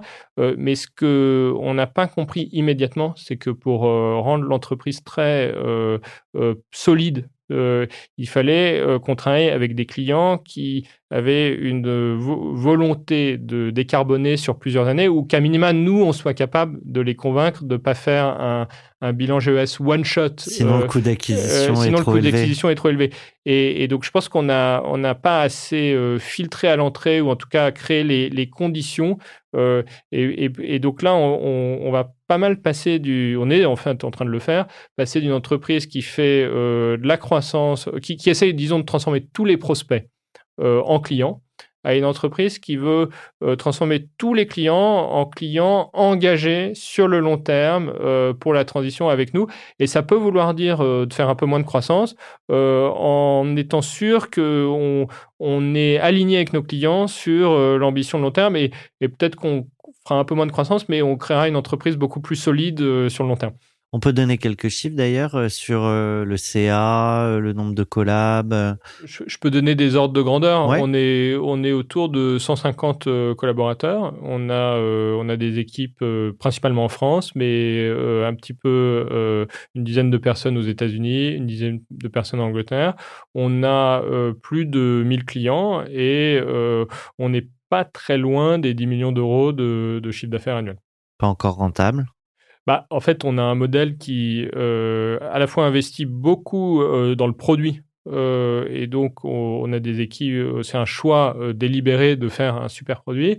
Et puis, on veut aussi engager beaucoup d'entreprises. Donc, on a investi beaucoup euh, dans la vente et dans le marketing. Euh, si vous levez euh, de l'argent, c'est pas pour vous asseoir sur un tas d'or et, et C'est pas un jugement, hein, c'était pour projeter un peu le. Ouais, non, mais je me, je me justifie pas moralement, mais juste pour, pour expliquer la, la logique. on pense qu'on a plus à gagner à conquérir des parts de marché, à créer du. En fait, en, en travaillant beaucoup de clients, on, on améliore aussi beaucoup le produit parce qu'on a des données qui permettent de proposer des benchmarks à tout le monde. On crée de l'expertise, on améliore euh, les modules sectoriels, etc. Euh, donc, on a fait le choix d'investir dans le produit et dans la croissance. Euh, mais tout en étant quand même prudent parce que euh, les conditions de financement, euh, comme chacun sait, se sont resserrées avec la hausse des taux d'intérêt. Et donc, on a bien entendu un plan pour devenir rentable, mais on ne l'est pas probablement dès l'année prochaine, mais on ne l'est pas encore de façon effective. Tout ne t'a pas dirigé vers l'entrepreneuriat de- depuis petit. Tu m'as dit, je suis arrivé dans l'entrepreneuriat par la science-fiction. Ah oui. Euh, alors, tout à fait. Donc, moi, je suis, un peu l'idiot de la famille. Il y a quasiment aucun entrepreneur euh, dans ma famille. Je suis d'abord. enfin, ma mère est avocate, euh, avocate de l'environnement, en l'occurrence. Mon père est diplomate. Et mes frères sont des hauts fonctionnaires. ma sœur est psychologue. J'ai que des hauts fonctionnaires dans ma famille. Donc, quand tu parles de science-fiction, c'est que c'était impensable d'aller vers l'entrepreneuriat ou? Alors, oui, j'avais pas vu ça comme ça. Non, par contre, je suis passionné de littérature de, depuis longtemps. J'ai toujours euh, bien aimé écrire et en fait, euh, euh, et passionné de cinéma aussi. Et, euh, et donc, euh, et de science-fiction. Enfin, j'ai été nourri euh, de, de trucs, euh, enfin, de, séries style Star Trek, enfin, assez, ou Jules Verne, ou voilà, les, les classiques, quoi. Après, euh, quand après j'ai eu un parcours scolaire assez classique, euh, il se trouve que mon premier job, euh, j'ai fait du conseil, du conseil en politique publique dans les pays du Golfe. Donc c'était déjà un peu en soi de la science-fiction parce que vous étiez dans des déserts un peu ahurissants où où il y avait tellement d'argent que les, les dirigeants n'avaient aucune limite en termes d'ambition de ce qu'ils voulaient faire. Et, et, mon job était de d'aider à définir des, des politiques publiques euh, sur l'éducation, sur l'environnement, sur le social, euh, super etc. intéressant. Euh, j'ai, enfin, on a dessiné des, j'ai j'ai participé à la rédaction d'une vision à 2025 pour les Émirats Arabes Unis, euh, Alors etc. là, on y arrive. Euh, on, on n'est et pas donc, loin. Et, et un des, go- une des grosses thématiques euh, que, de, que j'avais, c'est que, en fait, quand je suis arrivé de- à- dans mon premier job à Dubaï, les, on m'avait dit que les locaux, les Émiriens, constituaient 20% de la population et que déjà c'était étonnant. Et quand je suis arrivé, mon, le premier jour, on m'a dit non, en fait, ils sont 9%. Euh, et la population, c'est pas 4 millions, c'est 7 millions. Euh, et ils contrôlent rien du tout. Et donc, on va commencer à définir des politiques euh, démographiques pour les aider à gérer ça, plus euh, comme fait Singapour, qui sont des pays qui reposent beaucoup sur l'immigration, ouais, mais ouais.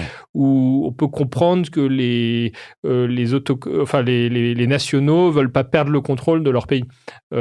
Et en fait, je me suis retrouvé à travailler avec des bases de données démographiques euh, de ces pays. Et quand on regarde une euh, pyramide des âges, en fait, c'est vraiment une représentation du passé et du futur. Ce qu'on voit, euh, vous vous souvenez peut-être à l'école, on voit les, classes creuses de, euh, de 14-18, euh, de 39-45, le baby boom, euh, tous ces trucs-là. Et, en fait, il suffit de pousser un peu le truc et on sait à quoi va ressembler le pays en 2050, etc. Et, donc ça, j'ai fait ça euh, pendant trois, trois ans. Au bout d'un moment, j'en ai eu un peu marre de travailler pour des, des spots même éclairés. Donc je suis rentré en France.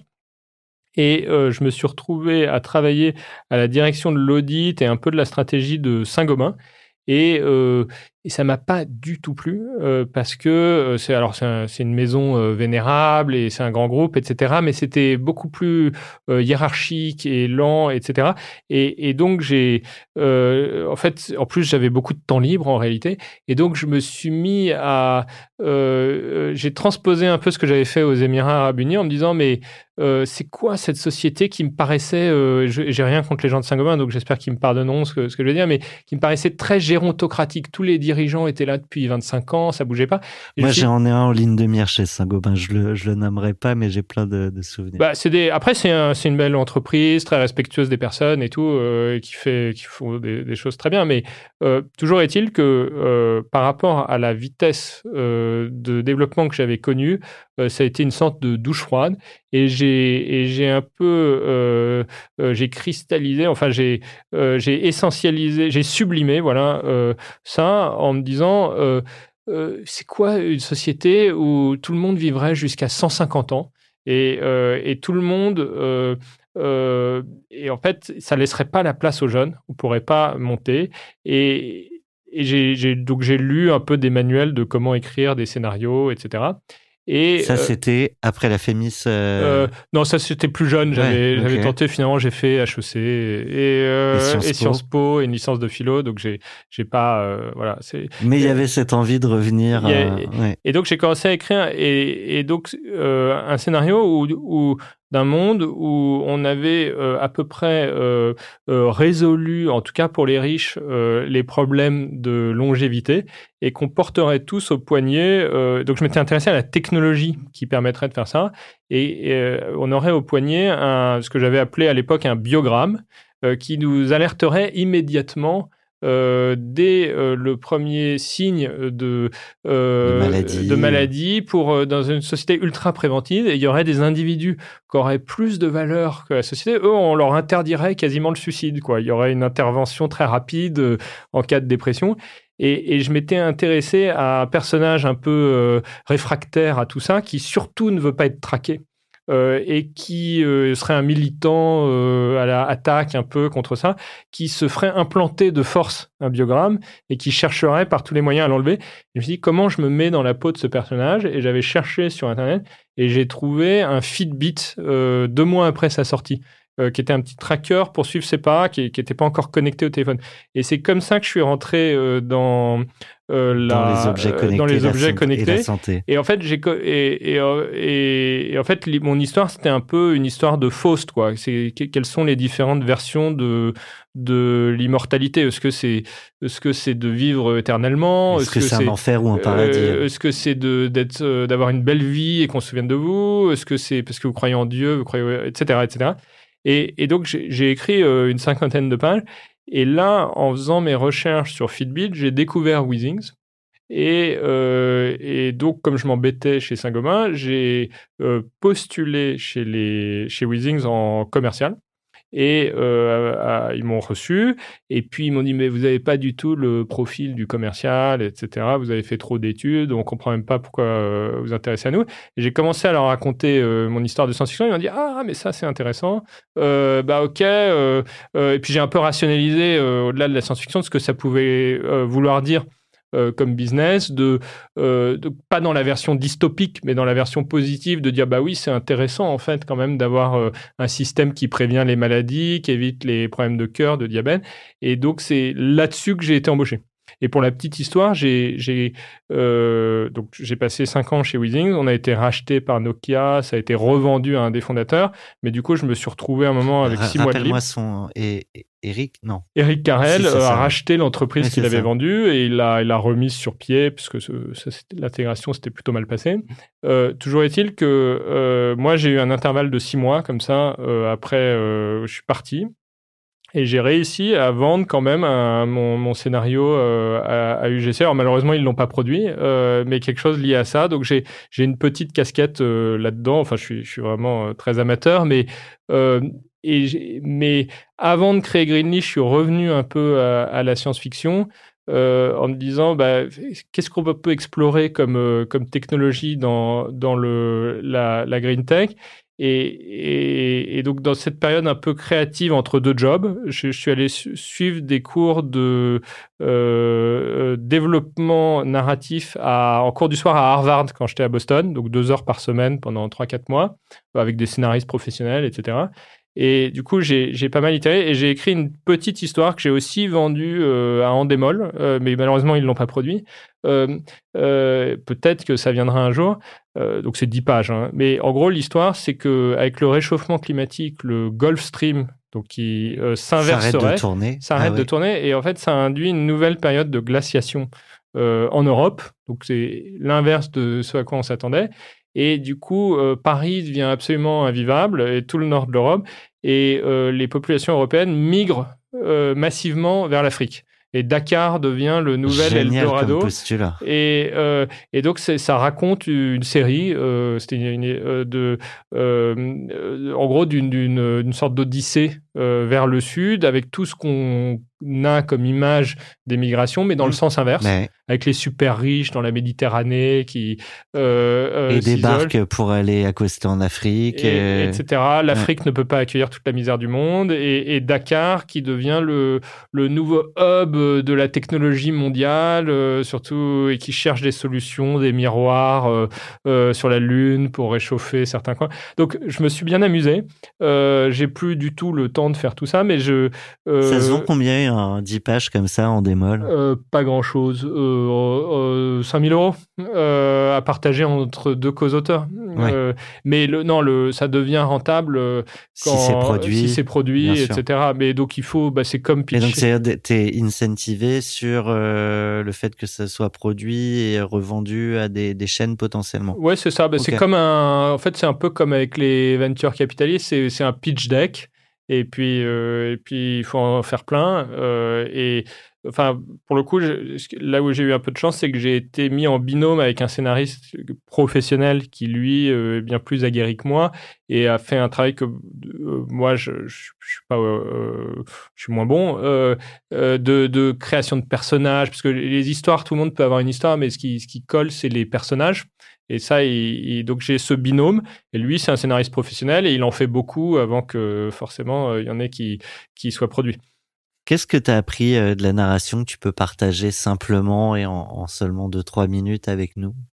Bah, en fait, les règles n'ont pas tellement changé depuis Aristote hein, dans la poétique. Euh, C'est-à-dire que euh, une action, enfin une histoire raconte une action. Voilà, c'est-à-dire c'est c'est pas 50 000 actions, c'est c'est vraiment il faut être capable une bonne histoire, il faut être capable de la résumer en une phrase.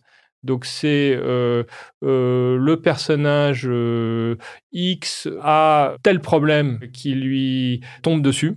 Et va-t-il réussir à le résoudre, oui ou non. Et si c'est un film américain, la réponse est oui. Si c'est un... Ouais, tout, tout- tout est possible, mais en gros, en gros, si on n'est pas capable de résumer, euh, la, notre prof euh, à C'est comme un pitch de boîte, hein C'est comme, c'est vraiment une phrase et euh, un personnage. Donc euh, Aristote dit, euh, on peut avoir euh, une histoire sans personnage, mais on peut pas avoir Un personnage sans histoire, peut-être? Ouais, c'est ça. Enfin, en tout cas, un personnage, s'il n'y a pas d'histoire, ça fonctionne pas. Euh, mais on peut très bien avoir une bonne histoire sans, sans caractère important. Et, et, et notre prof Harvard disait, bah, en fait, c'est un moment, c'est comme un. c'est- Il faut appeler à des instincts absolument primaires. C'est comme un match de, de catch euh, ou de football américain. Elle disait, à un moment donné, euh, vous voulez savoir quelle équipe gagne. Euh, et évidemment, il y a des histoires très complexes autour de ça, mais il faut être capable de, résu- de, de résumer ça à la substantifique moelle. T'as as une question euh, d'un de tes investisseurs, Cyril Bertrand. Vous avez un message. Hello Alexis. As-tu conservé, malgré l'intensité de ton poste de CEO chez Greenly, une pratique quotidienne d'écriture littéraire? Merci, à bientôt. Ça, ça en tire le fil. Ah, eh bien, très bien. Euh, alors, euh, euh, malheureusement, non. Euh, j'ai interrompu, mais en réalité, euh, en fait, il- comme tout, c'est une question d'habitude. Je pourrais le reprendre. Je pense que euh, donc je l'ai pas fait malheureusement. J'aimerais euh, le reprendre, Euh, mais en, fait, une des choses je trouve très séduisantes dans l'entrepreneuriat, c'est qu'on est un peu en train d'écrire le roman de sa vie.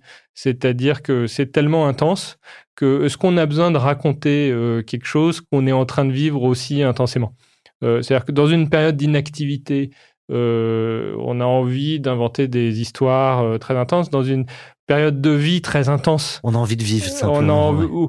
ou- ou parfois on aimerait que ça passe aussi quand c'est dur, mais euh, en tout cas, euh, je, je trouve que c'est plutôt une question de phase. Euh, on accumule des expériences euh, et, euh, et après peut-être qu'on les racontera, mais c'est c'est plus difficile de.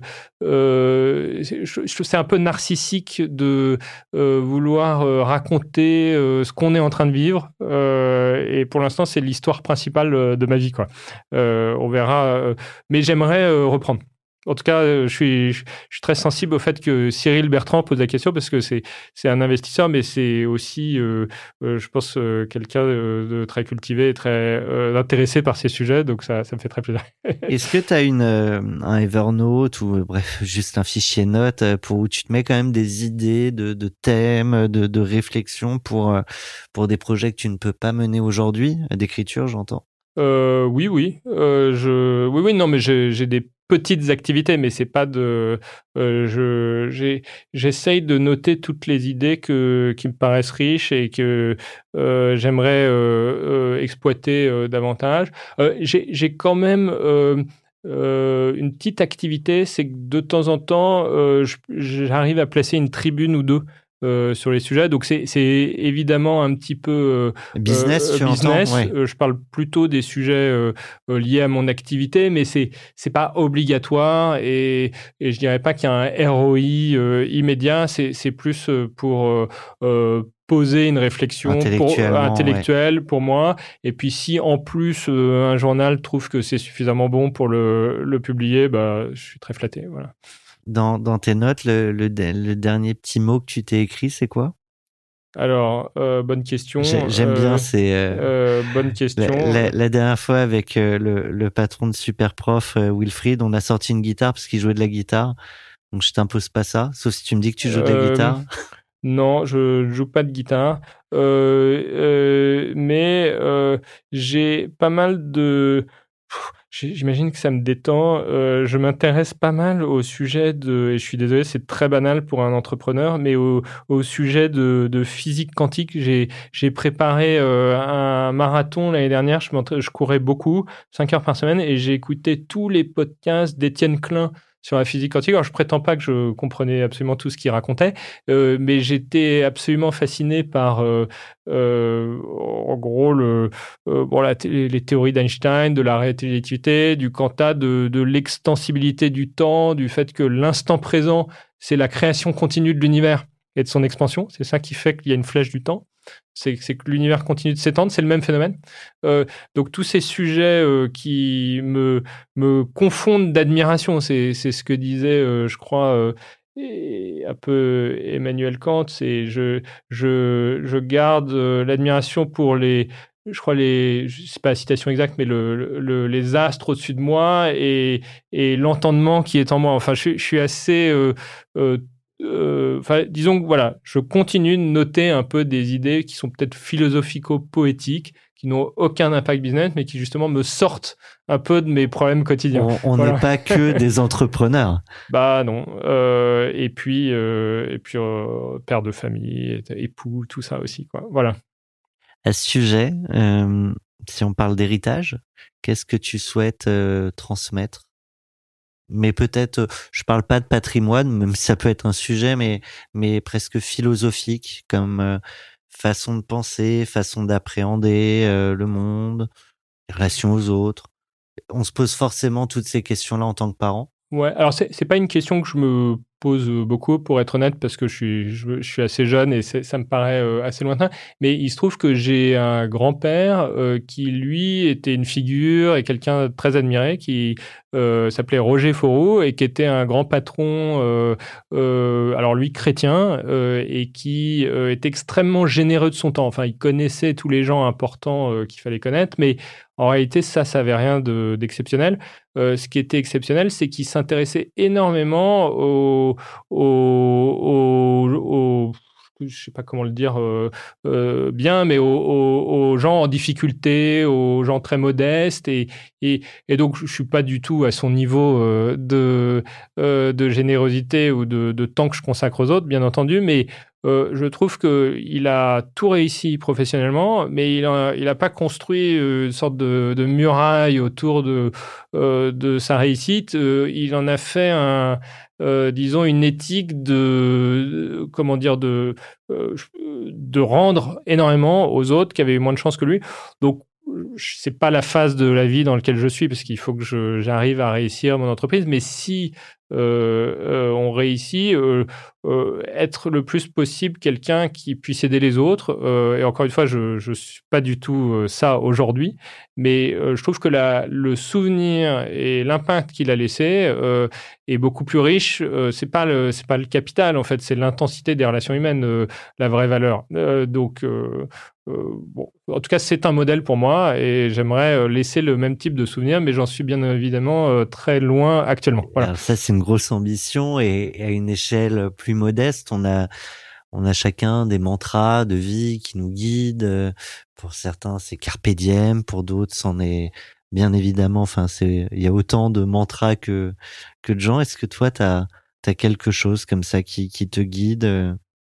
J'ai pas vraiment formalisé ça, donc c'est c'est un peu difficile. C'est c'est certainement euh, pas carpe diem. euh, enfin, je encore une fois, euh, par rapport à ce que je disais euh, avant sur le, storytelling et le fait d'écrire des histoires, euh, enfin, une, vie bien menée, c'est une vie dont on peut trouver une cohérence, qui, qui soit une histoire bien racontée finalement.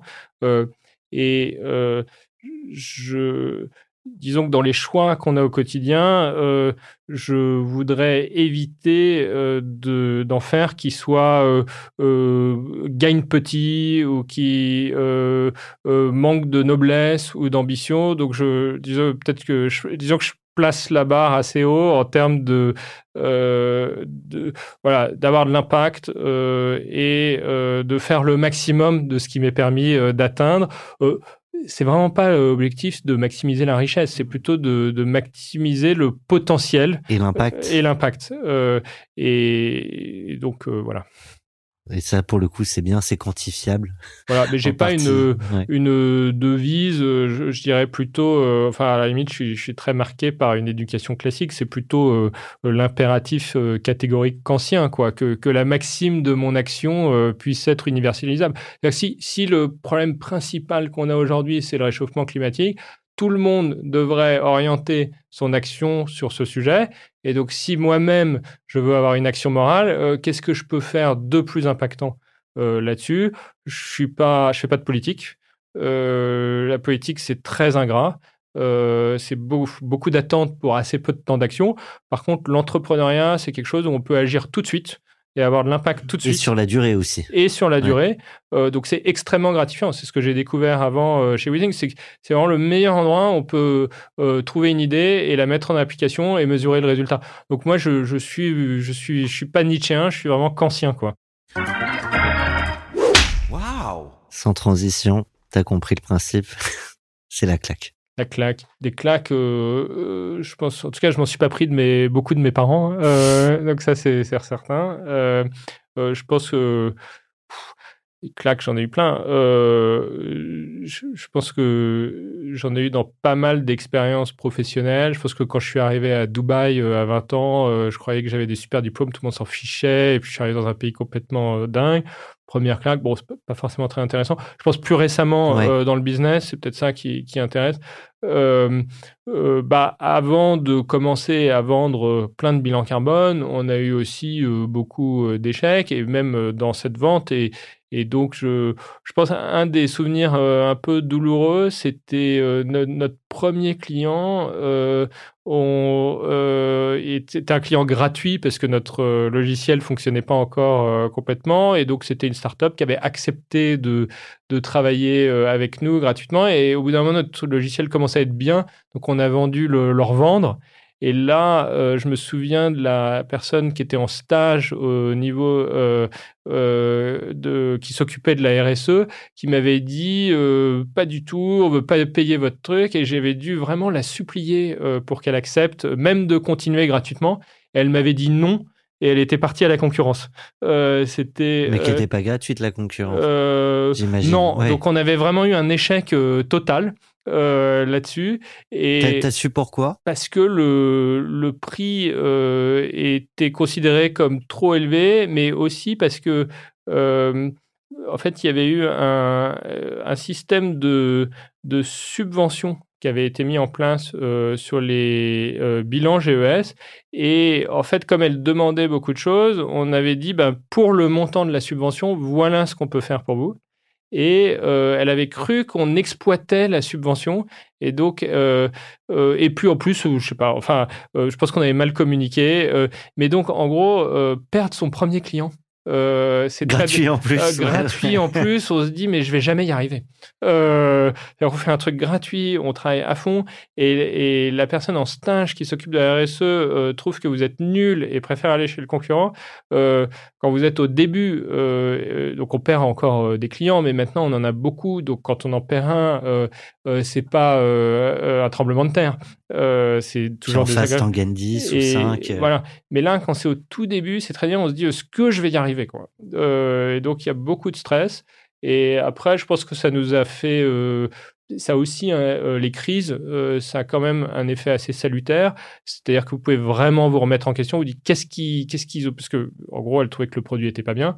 Euh, donc, euh, qu'est-ce qui dans le produit creuser, euh, ne ouais. va pas? Qu'est-ce qu'il fait? Comment on évite de se retrouver dans cette situation à nouveau? Et puis, ça vous fait travailler cinq fois plus.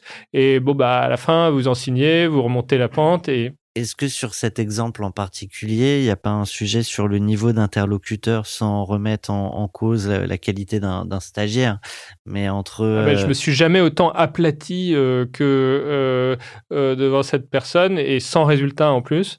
Euh, si, si, euh, en fait, ce qu'on découvre maintenant, c'est que quand les entreprises. euh, alors, il y, a- il y a vraiment deux cas, mais en gros, les entreprises qui ça sont. dépend le- de la taille de l'entreprise, ouais, bien ça sûr. dépend. Les entreprises qui sont le plus engagées sur le long terme, en général, ont des ressources permanentes là-dessus. Et donc, quand vous vendez même à des PME euh, et que vous voulez euh, créer un- un- une activité pérenne, c'est mieux d'avoir en face quelqu'un qui est pas là pour six mois, euh, mais qui est là pour plusieurs années, parce que si, votre champion euh, est parti, vous, perdez votre client en gros. Euh, donc ça, c'est clair. Euh, après, euh, on a toute une fraction de petites entreprises qui créent le poste, parce qu'en fait, la transition euh, énergétique, c'est quand même au tout début. Donc euh, il y, a, il y a énormément de gens qui sautent, qui se, qui vont se promouvoir eux-mêmes. Euh, on est, d'ailleurs, on certifie euh, nos clients. C'est-à-dire, on dit, bah, ça y est, vous avez passé le niveau 1 Greenly. Maintenant, vous êtes capable de faire un bilan GES en autonomie.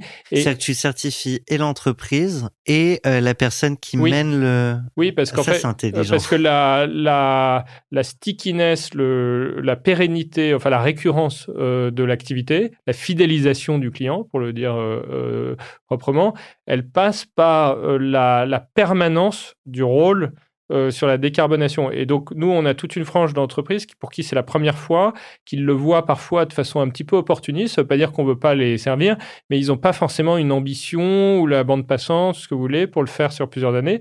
Mais ça, c'est un problème business pour nous. Parce que euh, on est ravi d'aider quelqu'un qui doit répondre à un, RFP, enfin, un appel d'offres pour dans deux semaines.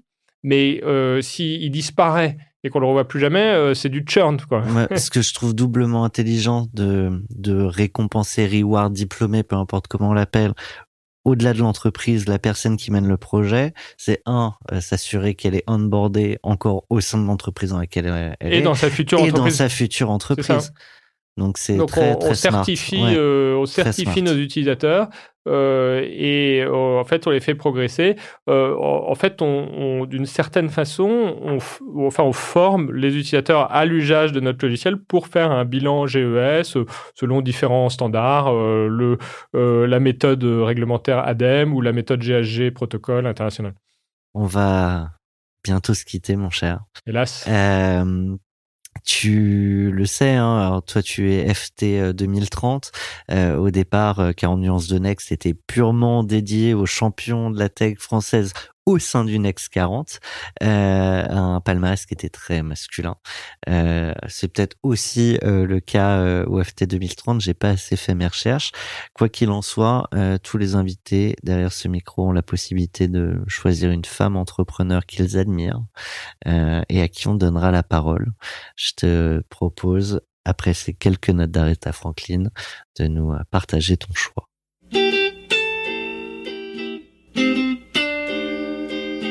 La première personne qui me vient à l'esprit, je la connais pas très bien, mais euh, je pense qu'elle est assez admirable, c'est, Lucie euh, Bache de Too Good To Go. Donc Too Good To Go, euh, si vous vous souvenez, c'est euh, un service gaspillage. euh, anti-gaspillage où vous pouvez obtenir à des prix réduits les, les invendus des boulangeries, des restaurants, etc. pour vous nourrir. Et en fait, je, l'ai, je crois que je l'ai rencontré vraiment qu'une fois. C'était d'ailleurs mon premier passage radio. Euh, télé euh, pour euh, Greenly. On venait de lancer l'application et je me suis retrouvé sur BFM à, à côté d'elle. On n'était personne hein, euh, à l'époque et euh, elle, c'était, je crois, déjà une star, en tout cas dans ce milieu euh, de l'impact. Et puis, je pensais être bon en communication parce que j'avais fait beaucoup chez Weezing. Et puis tu l'as observé. Et puis, j'ai observé et les journalistes n'avaient Dieu que pour elle et lui posaient que des questions et j'ai à peine réussi à en glisser. Et puis, à la fin, très gentiment, elle m'a fait une leçon un peu de comment communiquer, euh, une masterclass après le, le passage. Je Elle bon, t'a dit quoi? Elle m'a dit, faut que tu parles de tes trucs qu'en mode positif. Euh, euh, faut que tu regardes, enfin, faut que tu sois plus bref quand tu parles. Enfin, des, des trucs de média training Ouais. hyper basiques, euh, mais en Mais fait, essentiel. mais essentiel. Et euh, mais elle, par contre, était excellente. Et sur un sujet euh, comme le sien, euh, j'imagine, c'est pas, c'est bien sûr pas que de la com, mais être capable de bien le communiquer, euh, c'est très important pour Bah, pour, pour l'adoption de masse. pour Donc, euh, évangéliser. et puis, je pense qu'elle a un super business en plus. Donc, pour ce podcast, à mon avis, c'est c'est sans doute une excellente invitée. Eh bien, tout à fait. Je sais qu'on a un de nos tout premiers invités qu'il avait, euh, qu'il avait nommé et on devait la faire revenir. Donc, ce serait une superbe, euh, une superbe occasion. Je te propose de lui poser une question qu'on lui diffusera en tant que telle. Donc, tu peux t'adresser euh, directement euh, à elle avec la question de ton choix. Oui, bah, je, je crois avoir suivi qu'il voulait développer le business aux États-Unis. Euh, et donc, est-ce que l'anti-gaspillage, euh, ça marche aussi bien en France euh, qu'aux États-Unis? Est-ce que c'est un, un phénomène culturel européen? Ou est-ce qu'on peut convertir l'Amérique à l'anti-gaspillage? J'adore la question. Un immense merci à toi. Avec grand plaisir, merci. Et euh, à très bientôt pour euh, de nouvelles aventures sur 40 nuances de Next. 40 nuances de Next. Le Next 40, comme vous ne l'avez jamais entendu, animé par Olivier Mathieu et Thomas Benzazon.